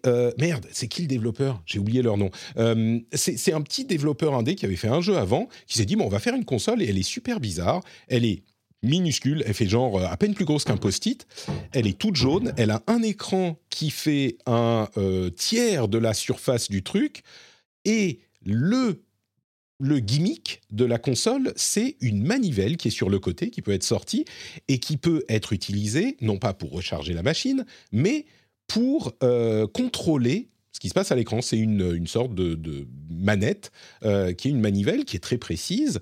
et il y a en plus de ça un D-pad et deux boutons. Et l'écran, c'est un écran noir et blanc. Euh, noir et blanc, mais vraiment noir et blanc. C'est-à-dire qu'il n'y a même pas de niveau de gris, c'est juste les pixels sont noirs ou blancs. C'est une pure, assez fin, hein, enfin relativement fin, mais euh, c'est une pure machine euh, de, jeux expérimentaux, quoi. Il y, a une manière que j'ai entendue, une manière de la décrire que j'ai entendue, que j'ai trouvé très très juste. C'est un petit peu l'équivalent hardware d'un jeu fait en game jam.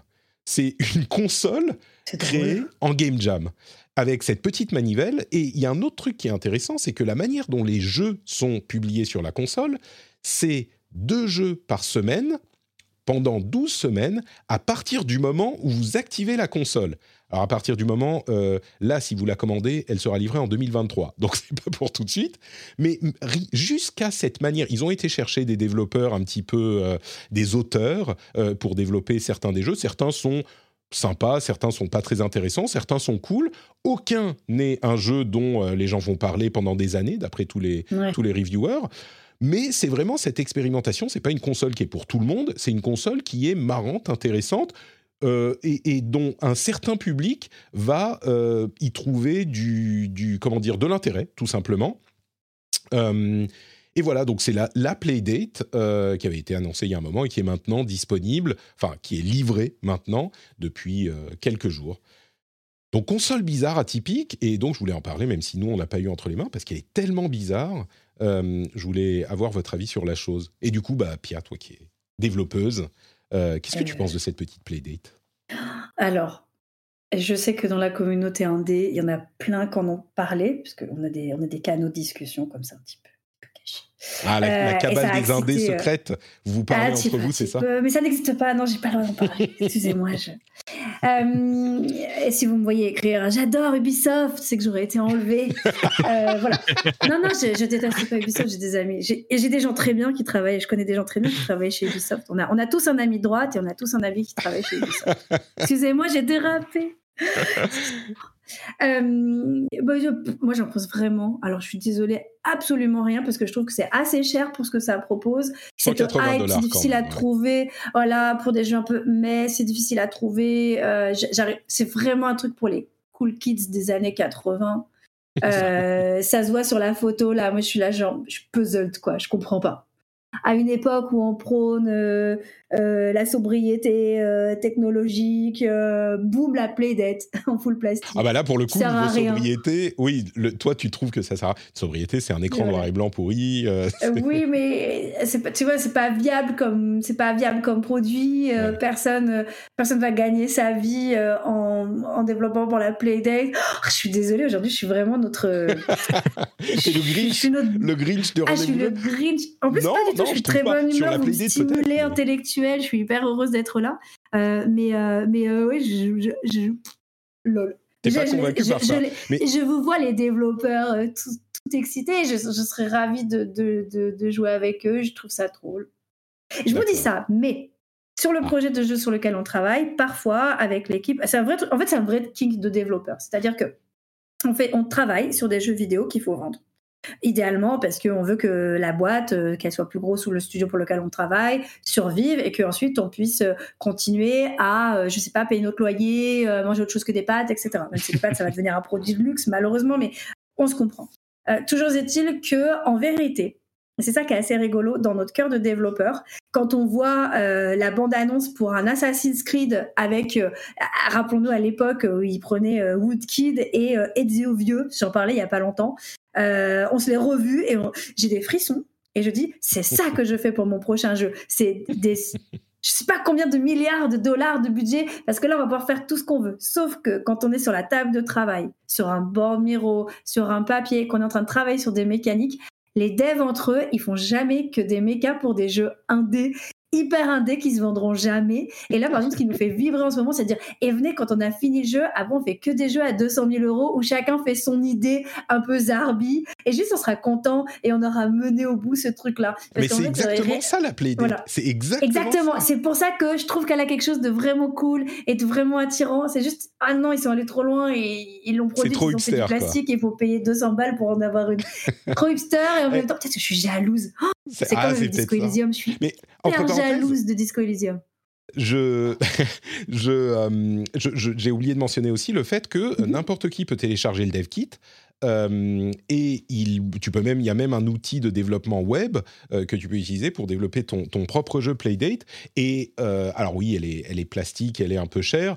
Je ne sais pas s'ils auraient pu la faire moins chère, surtout que les jeux sont inclus, les, 20, les 24 jeux dont je parlais, ils sont inclus dans l'achat de la console, la saison 1. On ne sait pas si on aura une saison 2, mais du coup, ils ont quand même dû aussi payer les développeurs pour ces jeux-là, parce qu'on ne les paye pas individuellement.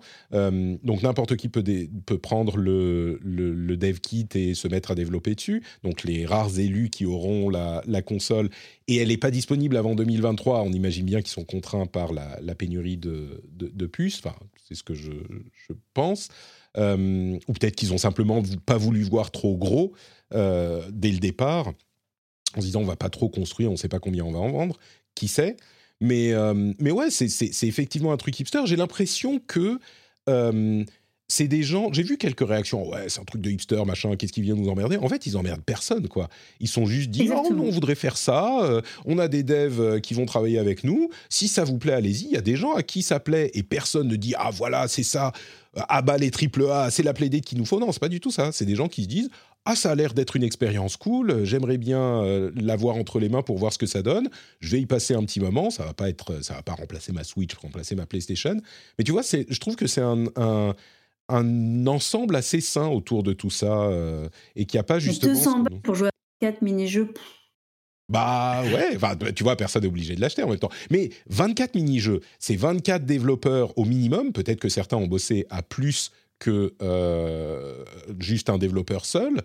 Euh, plus la conception de la machine, le produit lui-même à, fabriquer. Euh, je sais pas, je, ne sais pas quel serait le juste prix, mais il y a quand même tu vois, c'est pas comme une Switch que tu achètes et après il faut payer les jeux derrière. Tous les jeux de la première saison sont inclus, donc euh, je sais pas.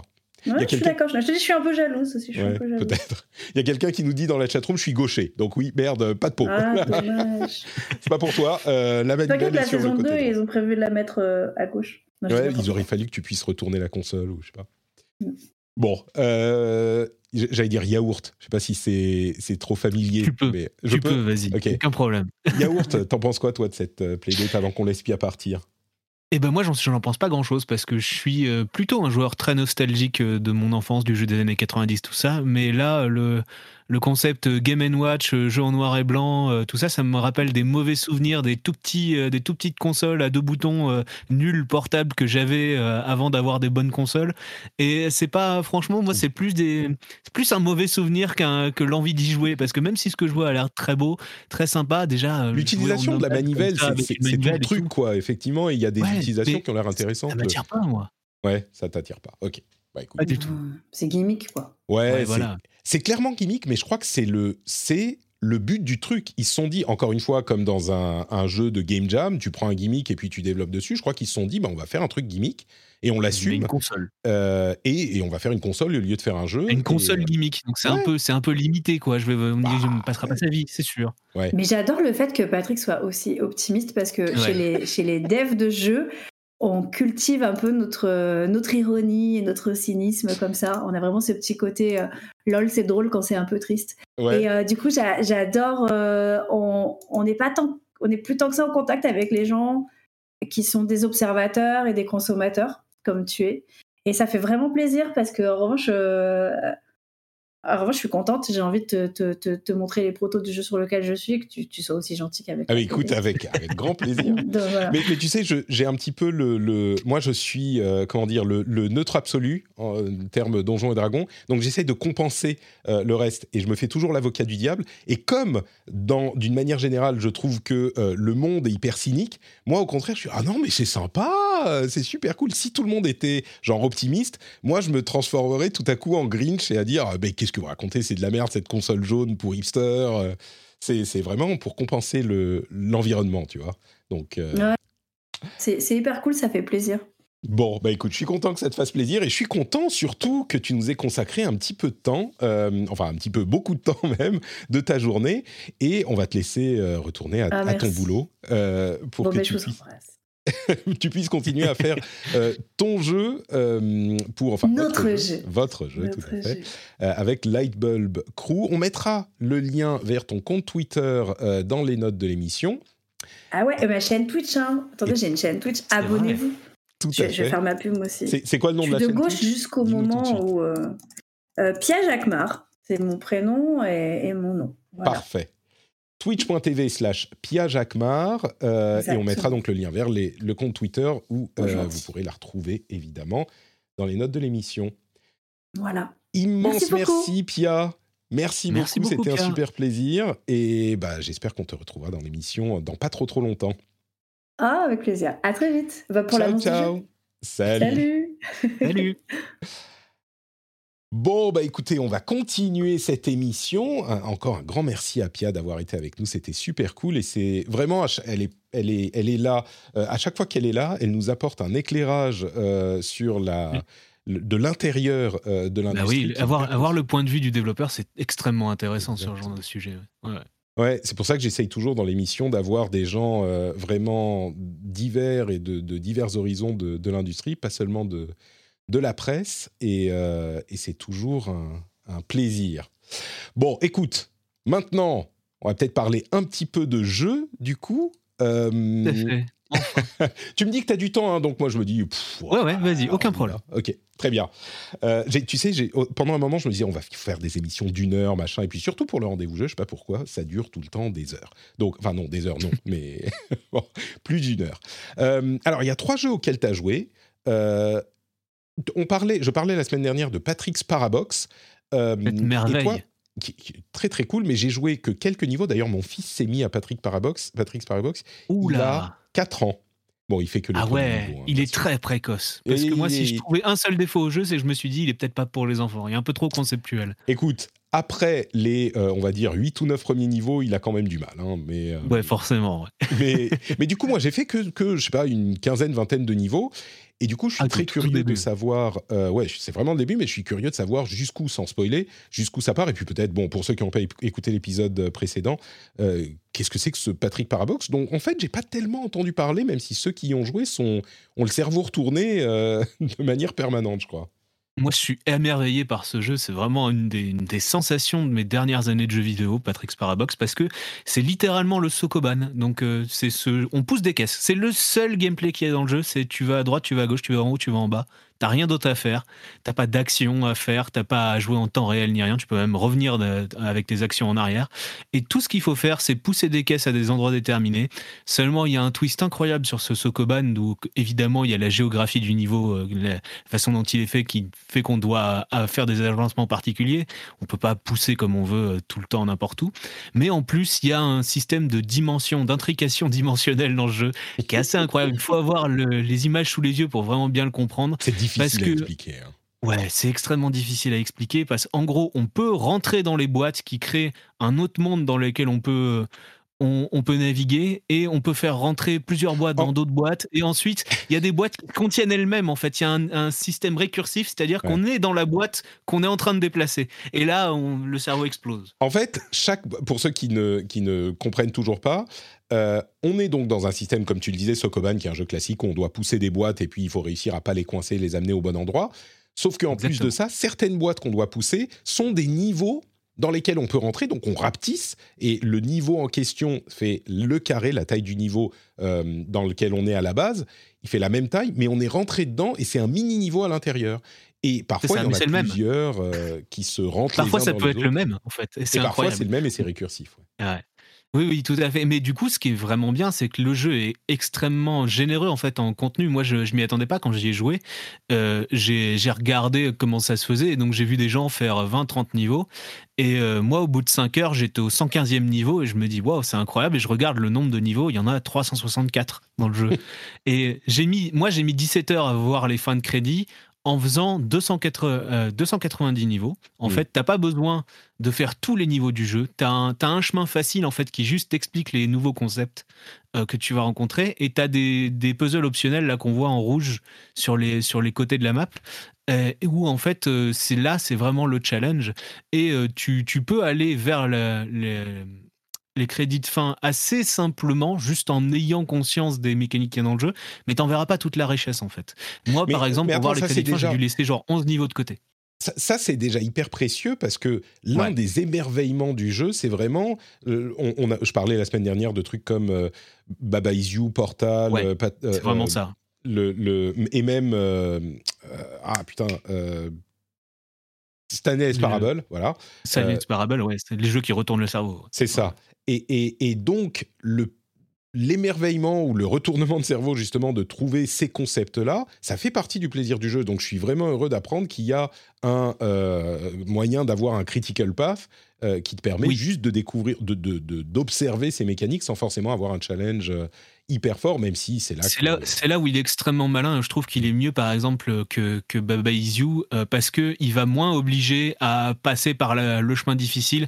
Il va pas te, te poser d'obstacles horribles, mais les obstacles horribles, tu peux te les infliger toi-même si tu veux vraiment aller dans les dans les les niveaux difficiles et euh, quand euh, c'est niveau difficile, c'est vraiment difficile. C'est-à-dire qu'en fait, il a un système où il a, je crois, 12 ou 13 mondes qui ajoutent une mécanique principale. Et euh, la mécanique principale, ça va être d'avoir des couloirs dans, dans une pièce, ça va être des pièces miroirs où en fait, quand on fait rentrer quelque chose dans cette pièce, elle en ressort par une, elle en ressort inversée au niveau de sa géométrie. Donc, s'il y avait une ouverture à droite, elle est passée à gauche. Euh, va y avoir oh, d'autres choses comme ne, des clones. C'est incroyable. C'est incroyable. Mais en mm. fait, quand je dis ça, je, je, je, spoil, je spoil même pas parce que c'est l'intrication de tout ça et chaque puzzle qui est fait avec ses propres, sa propre à lui, qui oblige à combiner toutes les mécaniques. Et en fait, je pourrais même pas vraiment spoiler ce jeu, il faut le découvrir par soi-même. Et là où j'étais époustouflé, c'est que j'ai fait 290 puzzles, moi, pour faire mon test. Les 290 se ressemblent pas. Hormis les tout premiers où vraiment c'est le tutoriel qui t'explique euh, comment jouer au Sokoban presque, euh, j'ai fait 250 puzzles qui sont incroyables. Où je me, à chaque fois, je me suis dit, mais qu'est-ce qu'il me demande Et j'ai dû réfléchir euh, par la, conception même du jeu, comment ça a été fait. J'ai dû me mettre à la place du développeur qui s'est dit qu'est-ce qu'il veut m'apprendre en fait dans ce niveau-là. Et euh, c'est incroyable. Je me demande en fait comment ce jeu a été développé, déjà par un excellent mathématicien, parce qu'il connaît tous les principes de récursion, d'infini, de paradoxe, tout ça, euh, qui, qui, sont incroyablement bien faits dans le jeu. Mais il a une pédagogie incroyable au niveau de son, au niveau de ce développement de, du développement du jeu. C'est-à-dire le jeu t'apprend des trucs à chaque puzzle et t'es obligé de es obligé de tous les, les retenir, mais c'est très, très naturel, très intuitif en fait, tout ce qu'il a fait. Et en plus, il s'appelle Patrick, donc euh, il n'a que, des qualités. Il, que des il, est vraiment euh, parfait cet homme. J'aimerais le rencontrer pour le féliciter. Euh, d'accord, bah écoute, très enthousiasmant. Patrick Sparabox, tu lui as mis combien à ton test? C'était 8, c'est ça? Je lui ai mis 9 sur 10. 9 sur 10, waouh, d'accord. Parce que je trouve que c'est un des meilleurs jeux vidéo auxquels j'ai joué ces dernières années, tout simplement. D'accord. Potentiel Gotti, là, du coup tout à fait potentiel Gotti. Ça va être dur, euh, dur de le Voilà. Alors, faut juste aimer les puzzles. Hein. Je, tiens à préciser, hein. c'est pas un jeu universel. Il faut vraiment aimer le puzzle Galil Sokoban et réfléchir et, être bloqué parce que c'est pas c'est pas un triple A sur lequel euh, tout, auquel tout le monde peut jouer. Il y a des gens qui vont le lâcher très très vite. Ouais. Très bien. Euh, l'autre jeu dont tu voulais nous parler, c'est un jeu dont tu as fait une preview, toujours pour Gamecult, qui s'appelle Soldiers. Genre Soldiers, Soldiers ouais. Soul, Ouais, c'est comme un soldat, mais avec une âme, donc Soldiers, c'est ça. C'est un jeu espagnol euh, euh, par un, petit studio euh, indépendant qui s'appelle Retroforge, donc c'est le premier jeu, mais il sort sur, sur un, un, publisher, un éditeur français qui est Dear Villagers. C'est pour ça qu'on en entend pas mal parler dans le, dans la presse francophone. Donc c'est complètement un Metroidvania, mais un des plus beaux Metroidvania que vous ayez jamais vu, je pense. c'est vraiment un jeu magnifique en pixel art, d'une finesse avec des, un système d'éclairage dynamique sur du pixel art, un truc, un truc fabuleux. je, je m'attarde sur les visuels parce que c'est vraiment comme ça qu'on rentre dans le jeu en fait. Quand on voit les trailers, on se dit euh, j'ai rarement vu un jeu en, en 2D aussi beau. Et il se trouve aussi que c'est un, c'est un Metroidvania orienté sur les combats qui est extrêmement bien fait. Que moi, j'ai pris beaucoup de plaisir à parcourir euh, partiellement parce que j'ai eu accès que, qu'au début du jeu, mais euh, contrairement à la démo qui était publiée il y a quelques mois lors du Steam Game Fest, j'ai pu tester tous les personnages ah, et voir un peu. J'en avais entendu parler. Ouais, c'est, c'est ça. quelque chose. Ok. C'est au Steam Game Fest, il y avait une démo et donc euh, pas mal de, streamers en avaient parlé, l'avaient testé et effectivement le jeu a fait très bonne impression sur son, sur son début parce qu'il est vraiment extrêmement solide au niveau mécanique. Tu as, l'impression en fait de jouer. Beaucoup de gens, et je pense que les développeurs aussi, quand ils appellent leur jeu Gears, c'est pas innocent, ils veulent faire penser aux Dark Souls en fait. Euh, parce que. Est-ce qu'il y a une roulade? Est-ce qu'il y a une, bande, une barre d'énergie? Alors ouais, c'est pas une barre de stamina en fait, c'est là que c'est plus intéressant et moi ça me plaît plus euh, parce que je suis pas un grand fan des, Dark Souls en général et même des jeux qui t'empêchent de jouer à la vitesse où tu veux. J'aime bien les jeux frénétiques moi en général mmh. et donc euh, avoir des barres qui m'empêchent de taper, de faire des roulades et tout, ça m'embête un peu. Là, euh, il y, y, a une roulade ou une esquive avec chaque perso qui a un cooldown assez long, donc on on peut pas les on peut pas les spammer comme on ferait dans des jeux d'action beaucoup plus rapides. Et il y a en plus une barre de bouclier, en fait une barre une barre de garde où on peut bloquer les attaques adverses, mais si on en bloque trop, on se fait casser euh, on se fait casser sa garde et de, après on peut plus bloquer. Donc le jeu te demande un peu de de, toujours faire un équilibre dans tes mécaniques défensives parce que c'est pas du tout un, de ces jeux où on peut jouer extrêmement rapidement, tuer tous les ennemis très vite avant qu'ils aient le temps d'agir. Non, non, on est relativement sur un pied d'égalité euh, contre les ennemis et on peut tout à fait euh, euh, se faire taper si on n'est pas méthodique. Donc c'est effectivement, je comprends le, le parallèle avec Dark Souls dans ce sens-là, même si on n'est pas du tout sur un, sur un jeu avec des bugs extrêmement complexes. Ça mm. reste un Metroidvania euh, relativement classique où on a un arbre de compétences. Il y a trois persos qu'on ont des styles très différents. Il y a un soldat de corps à corps avec une bonne défense, voilà. Il y a un archer, évidemment, euh, qui lui est plutôt agile, a des bonnes stats partout. Et il y a un mage qui va qui a des, attaques très utiles à distance, mais qui euh, va avoir des mauvaises têtes défensives, une mauvaise tête de santé. Et chacune, chacune de ces classes-là a un arbre de compétences spécifiques en fait où il peut apprendre plus de compétences, plus de plus d'utilité pour ses sorts. Euh, euh, par exemple, le, soldat, il peut, il a des mécaniques défensives, donc il peut charger avec son bouclier, il peut, il peut même bloquer en sautant, ce qui n'est pas le cas des autres persos. Donc, ils sont chacun archétypaux, mais on peut pas spécialiser chacun des archétypes en fait. C'est ça qui est un petit peu dommage de ce que je vois, même si j'ai pas encore vu tout le jeu, donc euh, je réserve mon jugement définitif euh, au 19 mai et sa date de sortie, parce que pour l'instant le, grand public ne peut pas y jouer. Mais euh, c'est un jeu qui est extrêmement bien fait. il faut aimer les, les Metroidvania, donc dans la structure très classique où on récupère des pouvoirs et on pourra revenir dans les anciens biomes pour, pour voir de nouveaux secrets. Ça, là-dessus, il n'y a pas de surprise, mais même globalement dans le jeu, dans l'absolu, il n'y a pas de surprise, mais il fait des, une telle synthèse en fait de tous les choses, tous les trucs du genre, tous les, toutes les mécaniques, qu'il est vraiment extrêmement agréable à parcourir et ça aide qu'il soit en plus magnifique. Donc vraiment, mm. artistiquement et au niveau du jeu, c'est vraiment extrêmement bien fait.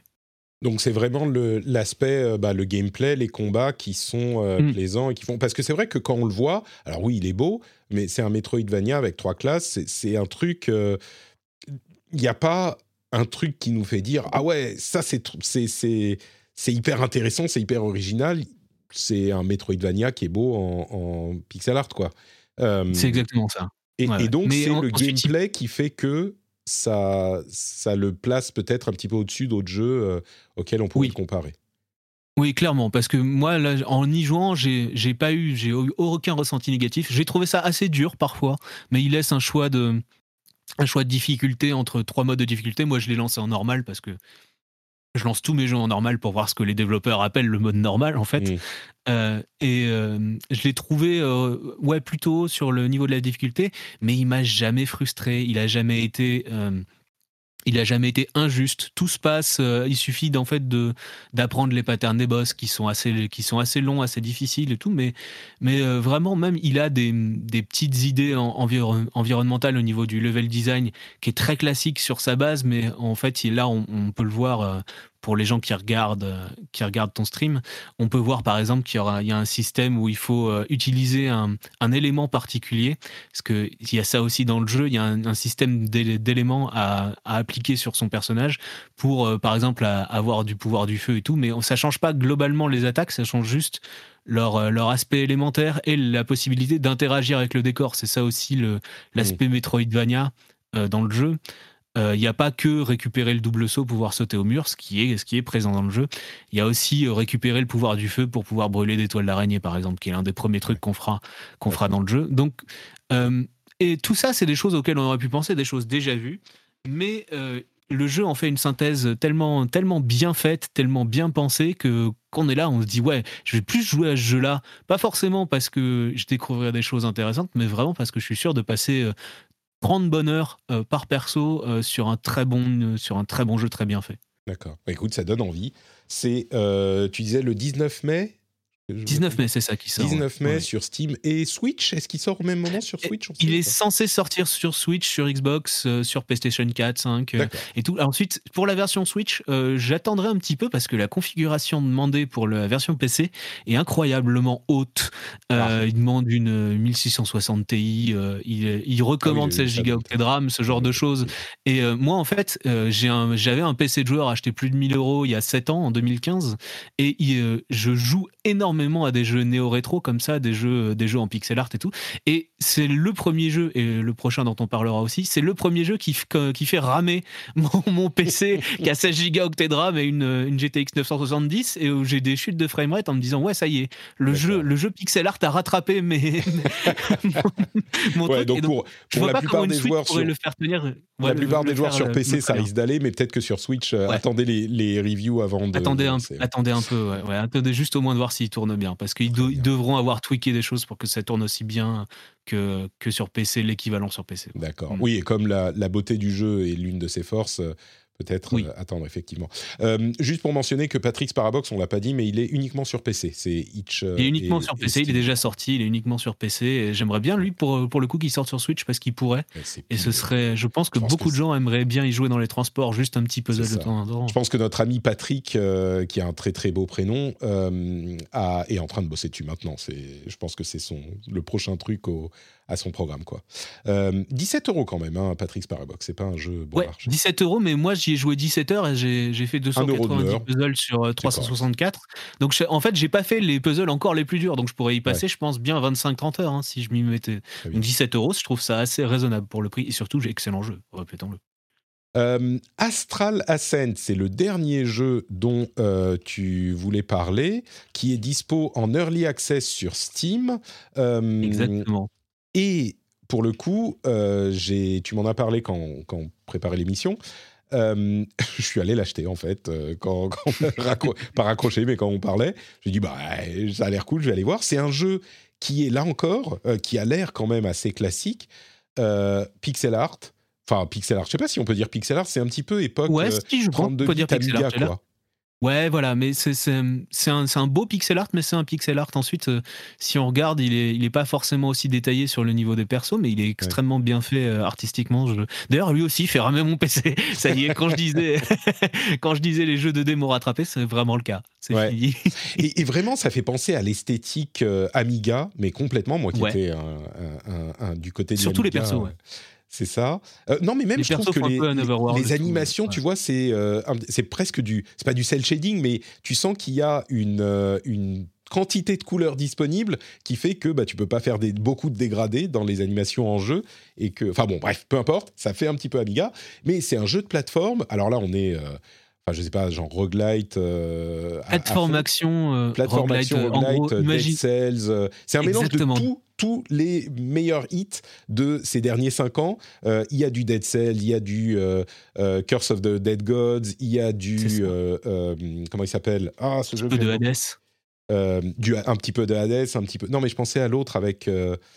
Ah, Scourgebringer, voilà. Enfin, Scourgebringer, j'allais dire, j'allais dire, en fait, un, pour moi, c'est un parfait mélange entre Dead Cells et Scourgebringer au niveau de la structure du jeu, quoi sur laquelle d'ailleurs Pia a travaillé sur, euh, sur Scourgebringer, donc on est vraiment dans la famille là. Ah oui. Mais j'avais adoré euh, ce jeu-là. C'est marrant parce que euh, juste, je vous fais. j'avais fait, à l'époque où je faisais encore ma chaîne YouTube avant que ma fille ne naisse, j'avais fait une vidéo sur Scourgebringer que j'avais beaucoup aimé. Et quelques semaines plus tard, Pia me contacte et me dit Ah, t'as vu ce jeu? Il est sorti, j'ai travaillé dessus, machin. Je dis Bah oui, j'adore. Donc voilà, c'est vraiment honnête. et bref, bon, on revient à Astral Ascent. Il y a un petit peu de ça aussi, mais il est en early access. J'ai joué un tout petit peu. Je suis sûr que tu as joué plus que moi et que tu pourras nous en, nous en parler. C'est cool. Qu'est-ce que tu en, penses? Qu'est-ce que tu en dis? Alors, j'y ai pas joué énormément malheureusement parce que j'ai été assez pris, donc j'y ai joué, euh, ai joué quelques heures euh, ces derniers jours. Effectivement, moi j'ai trouvé ça très sympa. Euh, c'est un jeu qui est encore en, early access, donc je ne peux pas juger de son contenu total ou même de ce qu'il qu'il aura à sa sortie, mais moi ça m'a rappelé effectivement l'early access de Dead Cells, pas mal, où on a déjà un jeu qui a des, fondamentaux excellents avec une, structure, un système de combat qui est, bien fait, qui est agréable en main. le, jeu, le jeu est très très beau et surtout il a beaucoup de, systèmes. C'est vraiment une progression roguelite à la Dead Cell, c'est-à-dire on commence dans un on commence, on arrive dans un biome et ensuite on a une un choix en fait, euh, une, structuration des niveaux à la, Scorchbringer un peu, où on choisit la prochaine salle en fonction de ses, de ses rewards, de ses récompenses, et on, arrive, on, fait un chemin jusqu'au boss, et puis ensuite on passe au biome suivant euh, façon, façon Dead Cells là. Mais donc ensuite c'est aussi l'aspect roguelite qui est très, qui, qui, fait beaucoup penser à Dead Cells, et les combats aussi.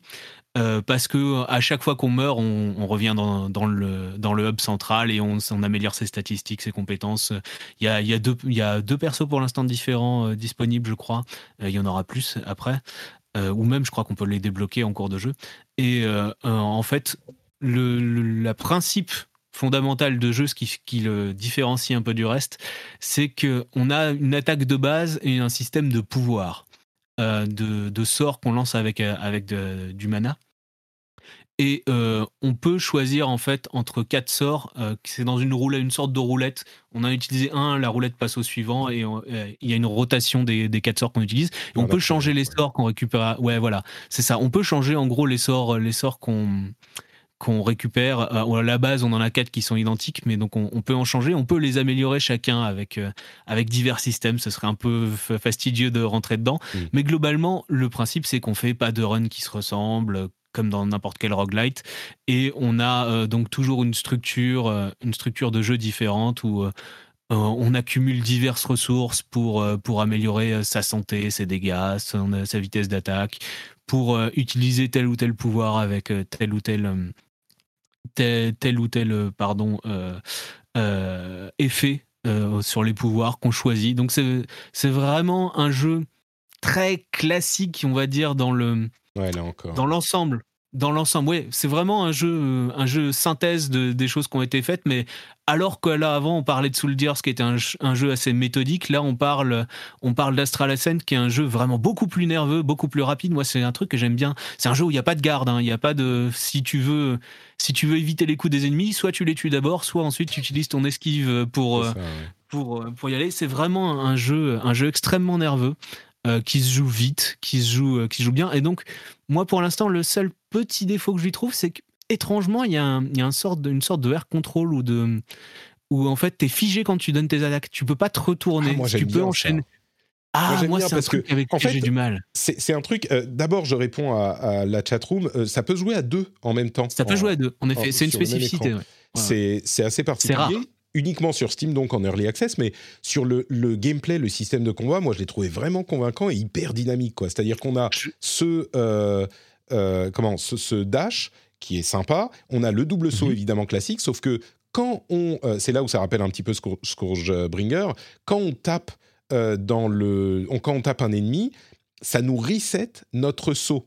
Et donc oui, on peut taper genre 3-4 fois et on reste plus, on tombe beaucoup plus lentement quand on est en train de taper. Mais après du coup, on peut ressauter pour aller choper un autre ennemi et puis on ressaute et puis on dash et puis on fait la chute qui est tout de suite disponible, c'est-à-dire qu'on fait bas et saut et du coup on slame le sol et euh, bah, on fait des dégâts aux ennemis qui sont à côté à la là, où, là où on tombe, à la Dead Cells euh, ou à la Scourgebringer encore. C'est vraiment euh, du coup, très très vite, quand tu commences à maîtriser le système de combat, c'est ça devient une sorte de danse, quoi.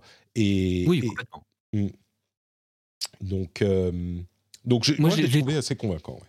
Alors moi vraiment le seul, le seul truc c'est qu'en fait quand, euh, quand, quand, tu tapes tu peux enchaîner les attaques, tu as le système en fait, euh, tu as les sorts qui vont faire la majorité de tes dégâts et tu peux faire une attaque de base euh, au corps à corps pour taper l'adversaire et récupérer ton mana en fait pendant ce temps-là. Et cette attaque de base en fait je trouve ce qui est dommage c'est qu'on puisse pas l'utiliser avec dans le flow des directions qu'on imprime. J'aurais bien aimé que je puisse taper un coup en avant et qu'ensuite appuyer sur arrière et que mon perso se retourne pour retaper. Mais malheureusement, il reste dans, toujours dans la même direction et je suis obligé d'attendre, euh, d'attendre, de faire une petite pause pour me, pour changer de direction. C'est un petit coup à prendre. C'est un truc que j'aurais pas vu comme ça dans le flow d'un jeu pareil, est un, jeu extrêmement rapide, extrêmement nerveux. Mais euh, vraiment, sinon, c'est très très bien fait. Hein. Ouais, ouais, vraiment. Moi, je, je retrouve rien à dire là-dessus.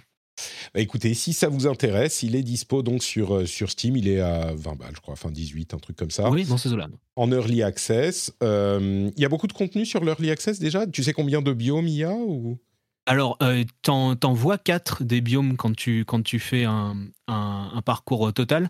Euh, ensuite, j'ai pas battu tous les boss et tout. Déjà, euh, en fait, ce, que, ce dont je me suis rendu compte, j'ai fait trois parties avant de battre le premier boss. Mm. Euh, qui, et je, me suis dit, oui, ça va, au niveau difficulté, c'est, pas, c'est pas si mal. Et en fait, on peut rencontrer au cours, en traversant un biome, on peut, on peut avoir accès à des boss optionnels que j'ai battus aussi, qui sont, qui sont intéressants. Mais il y en a. Ensuite, quand tu refais une partie, que tu meurs, tu te rends compte qu'il y a d'autres boss qui peuvent arriver. même à la fin du premier biome, tu n'auras pas toujours le premier ah, même boss. Et, donc, euh, le deuxième biome qui est déjà nettement plus dur, euh, tu, te rends, tu te rends compte que euh, les combats contre les trash mobs sont, sont quand même d'un autre niveau.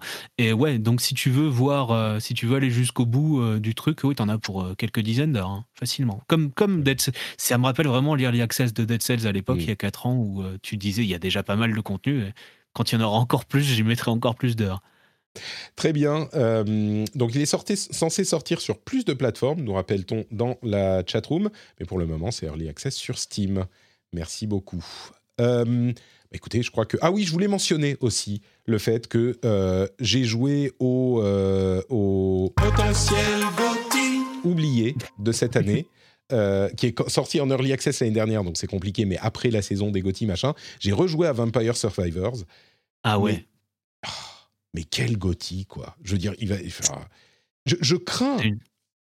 en fait, il est arrivé, il a, il a eu un petit peu de notoriété avant le, le, le, le, February Apocalypse où tous les jeux sont sortis là en début d'année. Donc je crains que les gens les aient un petit peu oubliés dans leur euh, euh, liste de Gotti euh, pour la fin de l'année.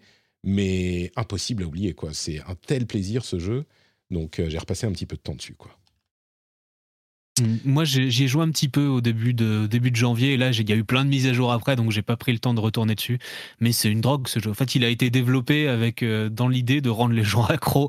Ils ont regardé tous les systèmes qui fonctionnaient le mieux. Donc vraiment, on récupère des milliers de trucs en continu, on s'améliore tout le temps. Euh, une fois qu'on a fini une partie, on a gagné de l'or pour euh, améliorer encore ses statistiques et tout. C'est vraiment, c'est un engrenage vicieux, ce jeu. Complètement. Et il coûte 2,50€, donc c'est horrible. Tout le monde peut y jouer. exactement, exactement. Bon, Vampire Survivors, oui, toujours euh, dans ma liste, quoi. Ouais, très bon. Euh, bon, bah écoutez, on va faire un, euh, la suite et on va parler un petit peu du reste de l'actu avec quelques petites news rapides. On fait le lightning round. je vais dire les news et tu m'arrêtes si tu as un commentaire à faire dessus. D'abord, la news what the fuck de, la semaine. Euh, un jeu n'a pas été retardé, mais avancé. Xenoblade Chronicles 3 sortira deux mois avant euh, sa sortie prévue initialement, donc il arrive, je sais plus, en juin là, je crois. Euh, donc bon, on sait, on comprend pas ce qui se passe. Ah non, pardon, le 29 juillet, deux mois avant sa date de, sortie prévue initialement. Donc les, fans de Xenoblade sont bien contents. Je me demande si ça ne veut pas dire que Nintendo a un truc euh, qui réserve pour la fin de l'année. Pourquoi est-ce que tu sors un jeu plus tôt? Il y a des leaks, euh, enfin des rumeurs ou des leaks de, euh, d'inclusion de, l'émulateur Game Boy Advance et Game Boy Color d'ailleurs sur la Switch. ça vient de DevKit, de studio parisien de Nintendo, enfin un truc genre. Bref, les jeux Game Boy Advance pourraient arriver sans doute sur le Nintendo Switch Online plus Expansion Pack abonnement. On imagine que ça sera inclus là-dedans et ça pourrait arriver relativement bientôt. Et pour finir sur Nintendo, je voulais en parler tout à l'heure avec euh, Lab Zero Games, mais on a eu une plainte de, euh, on, va dire, de conditions de travail aux États-Unis pour Nintendo. C'est la première fois que ça se produit et il semblait être un petit peu euh, à l'écart de ces controverses, et eh ben, il se trouve que non. Même chez Nintendo, euh, ça a l'air de pas super bien se passer. C'est Nintendo aux États-Unis en l'occurrence, c'est de là que ça part.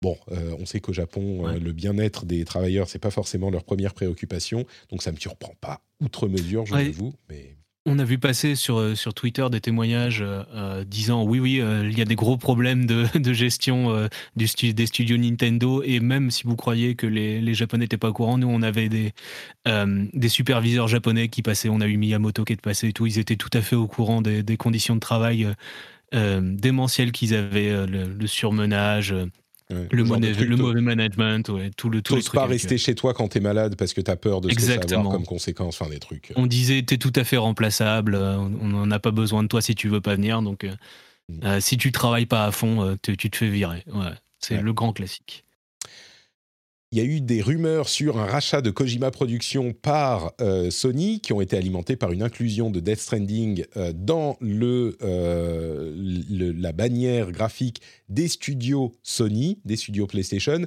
qui est dû au fait que Sony possède les droits de la propriété intellectuelle de Death Stranding. Après quelques confusions, Kojima a confirmé qu'il resterait un studio indépendant. Donc, ça ne sera pas racheté par PlayStation. Euh, Snoop Dogg arrive dans Call of Duty. dans Call of Duty, c'est dans Warzone, je crois, ou non? C'est peut-être dans le dernier, je ne sais même plus comment il s'appelle.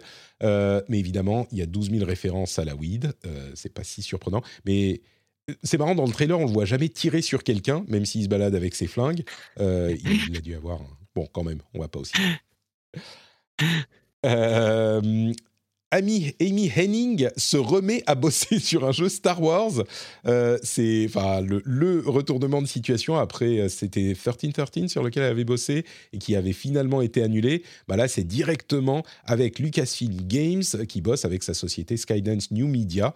Donc euh, bah, elle va bosser sur un jeu Star Wars. Espérons que cette fois-ci il sortira. CD Projekt euh, CD Projekt a vendu 40 millions de The Witcher 3 et 18 millions de Cyberpunk 2077. Euh, je ne sais plus qui faisait la remarque sur, Twitter, je, crois que c'est Daniel Ahmad, euh, qui disait Attention, 18 millions pour Cyberpunk, c'est beaucoup. Mais pas beaucoup. Mais, mais oui, tu, tu l'as vu aussi? Ouais, ouais, je suis d'accord avec ce qu'il dit. Ouais. bah vas-y, du coup. Voilà, ah mais non, attends, toi, toi tu vas l'avoir sous les yeux. Non, je ne l'ai même pas sous les yeux, mais en gros, ce qu'il disait, c'est que dans les deux premiers mois, ils avaient annoncé, je crois, 15 euh, ou 16 millions. Ouais, voilà. Et il s'est plus vendu après. Et il s'est plus vendu après. Donc, euh, c'est hmm. pas si. Bon, vu tout le bordel que ça a été. Mais la première extension arrivera en 2023 pour Cyberpunk 2077. Donc, euh, c'est à ce moment-là que la rédemption va se, se terminer. Bon, j'y crois moyen. si le bouche, si le bouche à oreille est devenu bon d'ici là, c'est loin d'être sûr. c'est loin d'être sûr. Bon, ah, il y a des gens qui l'aiment, hein, mais euh, oui, non, c'est pas. Bien sûr. Bah, c'est comme Avengers, euh, le jeu Avengers. Mm. Moi, je pensais que c'était terminé, qu'ils avaient oublié Avengers. Et ben en fait, ils ont annoncé une nouvelle update de développement. Bon, c'est des petits détails, mais surtout, il y a un nouveau perso qui va arriver. C'est euh, la Goddess of Thunder, enfin Thor euh, en, version euh, Goddess. Et, donc, il va y avoir un nouveau perso qui va arriver. Je comprends pas comment ça se passe. Quoi. Enfin, clairement, le jeu marche pas pour de bonnes raisons. Et, il doit y avoir une histoire de contrat là-dedans, genre Marvel avait dit on a euh, un, au moins deux persos par an pendant trois ans euh, et c'est dans votre contrat et on s'en fout que le jeu marche pas. Euh, c'est exactement ça, je pense. Ouais. Oui, oui, tout à fait. Je pense qu'il y a un truc du genre, quoi. C'est bon, bref. Donc c'est un support publicitaire et donc s'ils étaient tenus par par le fait de devoir sortir des représentations des persos Marvel, bah voilà, ils sortent des DLC sur un jeu mort. Voilà, exactement. Euh, Sega serait en train de préparer des gros reboots pour leur catégorie Super Games. Euh, je ne sais pas si vous vous souvenez, mais on en avait parlé de Crazy Taxi et Jet Set Radio. Alors, j'aime beaucoup hein, ces jeux-là, mais euh, leur Super Games, c'est censé être des jeux AAA sortis dans le monde entier en même temps et sur plusieurs plateformes, voire toutes les plateformes, et qui sont censés ramener beaucoup d'argent sur le long terme. C'est pas des jeux Dreamcast qu'il faut sortir pour ça alors. Pardon? C'est pas des jeux Dreamcast qu'il faut pour faire des jeux rassembleurs euh, joués par tout le monde quoi. Je comprends C'est dommage. Mais ouais, moi non plus. C'est alors peut-être que disons que on n'a pas tous les détails sur ces super games, mais c'est ce... la manière dont ils les ont décrits. J'aime beaucoup Crazy Taxi, mais enfin, euh, je ne sais pas si c'est là-dedans qu'il faut investir tout ton budget, quoi. Ou alors ils changent complètement le, le, le, concept, ou et, surtout, comment tu fais pour faire de Credit Taxi ou Jet Set Radio des jeux services sur le long terme? Je comprends bien l'aspect monde ouvert et machin, mais je sais pas. Je... Je n'ose pas savoir parce que ces gars, je suis sûr qu'ils seront aptes à prendre toutes les mauvaises décisions pour faire ça. Moi qui adorais cette boîte dans mon enfance, je, chaque fois qu'ils annoncent un truc, je, pleure un peu. Tu sais, j'ai vraiment l'impression que c'est Sega. Les... Je connais un petit peu le Japon. Hein. J'ai vécu un moment, mmh. j'ai étudié le, le pays et, et, bref, je connais un peu le Japon j'ai l'impression, mon interprétation à deux balles, c'est que j'ai l'impression que c'est euh, les dirigeants de Sega qui ont vu des trucs comme le succès de euh, Capcom avec Monster Mhm. Hunter, et ils se sont dit ah d'accord. Donc, il faut faire des. On va faire euh, comme Monster Hunter. On va faire des gros jeux AAA sortis partout en même temps, euh, qui vont être sur toutes les plateformes et euh, qui vont super bien se vendre. Donc, on va faire des jeux bien, en fait. Ok, notre plan c'est quoi? On va faire des super jeux. Ok, qu'est-ce qu'on a comme licence? Enfin, et pourtant ils en ont des licences. Et je sais Ah pas ouais. s'ils ont été Mais parlé les à. Atlus. Ils ils se sont dit, enfin, on sait que euh, Atlus c'est Sega, hein, donc Persona Oui. c'est pareil. Tu dis putain, euh, c'est un truc qui est sorti du Japon, qui, est- qui a inondé le monde à son, à- le monde à son niveau bien sûr. Donc il faut qu'on ait des jeux qui sortent sur toutes les plateformes, euh, enfin toutes les plateformes, Atlus, bref, mais dans le monde entier en même temps, traduit dans toutes les langues, machin.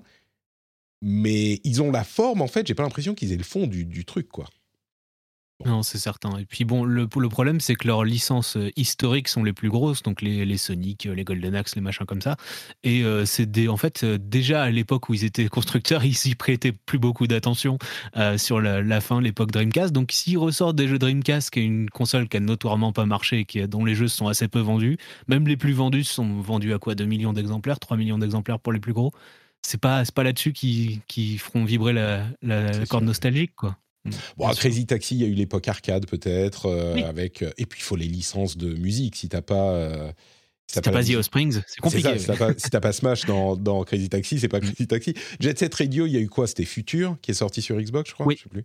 Ouais, Euh, Jet Set Radio Future en 2003. Mais pff, même ça, enfin, c'est pas le jeu dont. Mais bon, bref, je sais pas. Tu vois, même un, un- remettre au goût du jour un Golden Axe en jeu service, peut-être peut-être qu'ils se disent c'est des trucs originaux, euh, c'est la hype, des, enfin la mode des années 80, 90, fin 90. Mm. euh, peut-être que euh, les, les- soit les vieux euh, s'y intéressent, soit les jeunes commencent à s'y intéresser. Je sais pas. Enfin bref. Bon, on a déjà trop parlé de cette cette rumeur. Le, le seul espoir que j'ai, c'est le- leur remake de Sonic qu'ils ont annoncé. Et encore, ils ont annoncé des DL, un système de paiement DLC qui a été extrêmement mal reçu. Donc vraiment, ils ont l'art et la manière de tout faire à l'envers. Hmm. Bah, écoute, un truc qui sera peut-être fait à l'envers et peut-être pas. Alors, il y a deux films euh, qui sont en train d'être développés. D'une part, Minecraft avec Jason Momoa. Vous savez, euh, c'est Aquaman, euh, enfin, le. euh, comment il s'appelle dans Game of Thrones? Euh, Bref. le bon. Calici, ouais, non, Voilà, le, le, le- le le Khal mari- Drogo. Voilà. Khal Drogo, voilà, Khal Drogo. Euh, moi, je vois bien un truc genre euh, le film Lego. Je, je dis plus, mais comment ils vont faire un film avec ça aujourd'hui Parce que c'est, ils ont réussi à faire des films. Ils, tu sais, le il. Oui. Ils ont réussi à faire des films avec tellement tout que je me dis, bah oui, Minecraft, il y a forcément de quoi faire quelque chose. Mais bon, pourquoi pas L'autre truc, par contre, qui moi me séduit bien, c'est un film Streets of Rage. Alors là, vous dites, Mhm. mais attends, mais comment? Sauf que un film Streets of Rage euh, réalisé par le réalisateur euh, de John Wick, le créateur même de John Wick. Comment il s'appelle déjà ce, ce, ce monsieur? Euh, Bref, c'est Derek Kolstad. Et là, tu te dis, bah oui, enfin bon, c'est juste que j'aime John Wick. Quoi. Mais Quel rapport avec Streets of Rage? Je sais pas. Un, un flic qui va taper tout le monde et euh, pour sauver sa copine. Euh, mais oui, moi je suis pour. Là, je suis, je suis complètement pour. Ouais, ça va pas être très dur. hein. De toute façon, Streets of Rage était complètement inspiré euh, des films et de la culture de l'époque. Donc euh, c'est juste un. On, on fait la boucle, on l'a fini.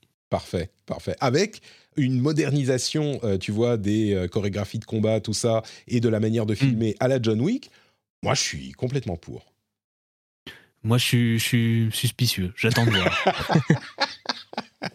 Je, je fais encore vivre mon optimisme, euh, comment dire, euh, euh, mon optimisme militant contre le, le, le négativisme ambiant.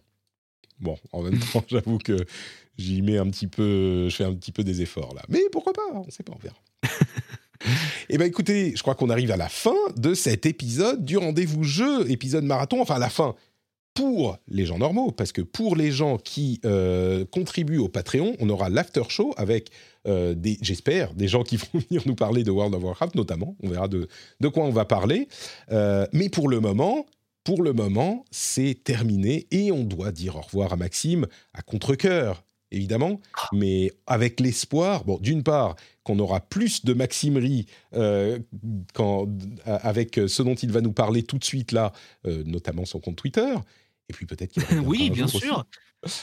bah c'est Von Yaourt avec un, un underscore, c'est très simple à trouver. Hein. Si, vous, si vous suivez euh, les gens de chez Gamecult, euh, c'est là où j'écris.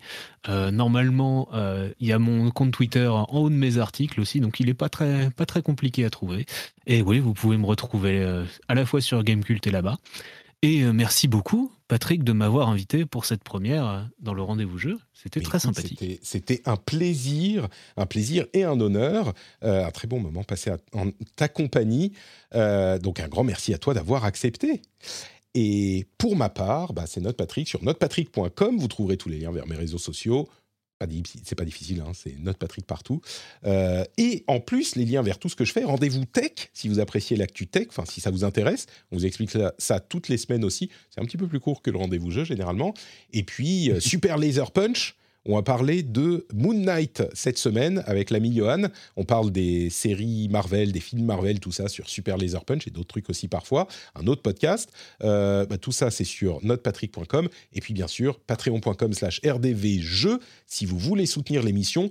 Vous rentrez chez vous le soir, vous avez complètement oublié que vous avez écouté le rendez-vous jeu dans les transports en podcast ou sur Twitch, et là, vous mettez les clés dans le bol. Ça fait cling, et là, qu'est-ce qui se passe? Patrick revient dans votre tête.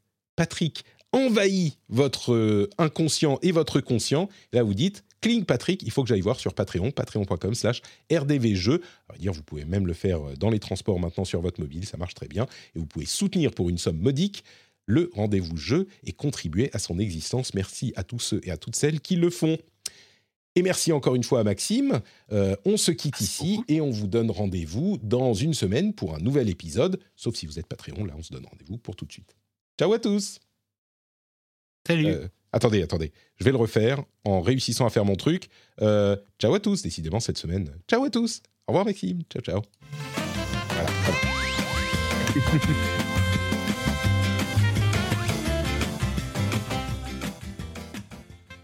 Et j'ai même oublié la partie, euh, le, jingle pour la section jeu, là, que je remets maintenant, de frustration. Ah. C'est difficile d'être podcasteur, faut appuyer sur des Allez, reparlons de Patrick Parabox.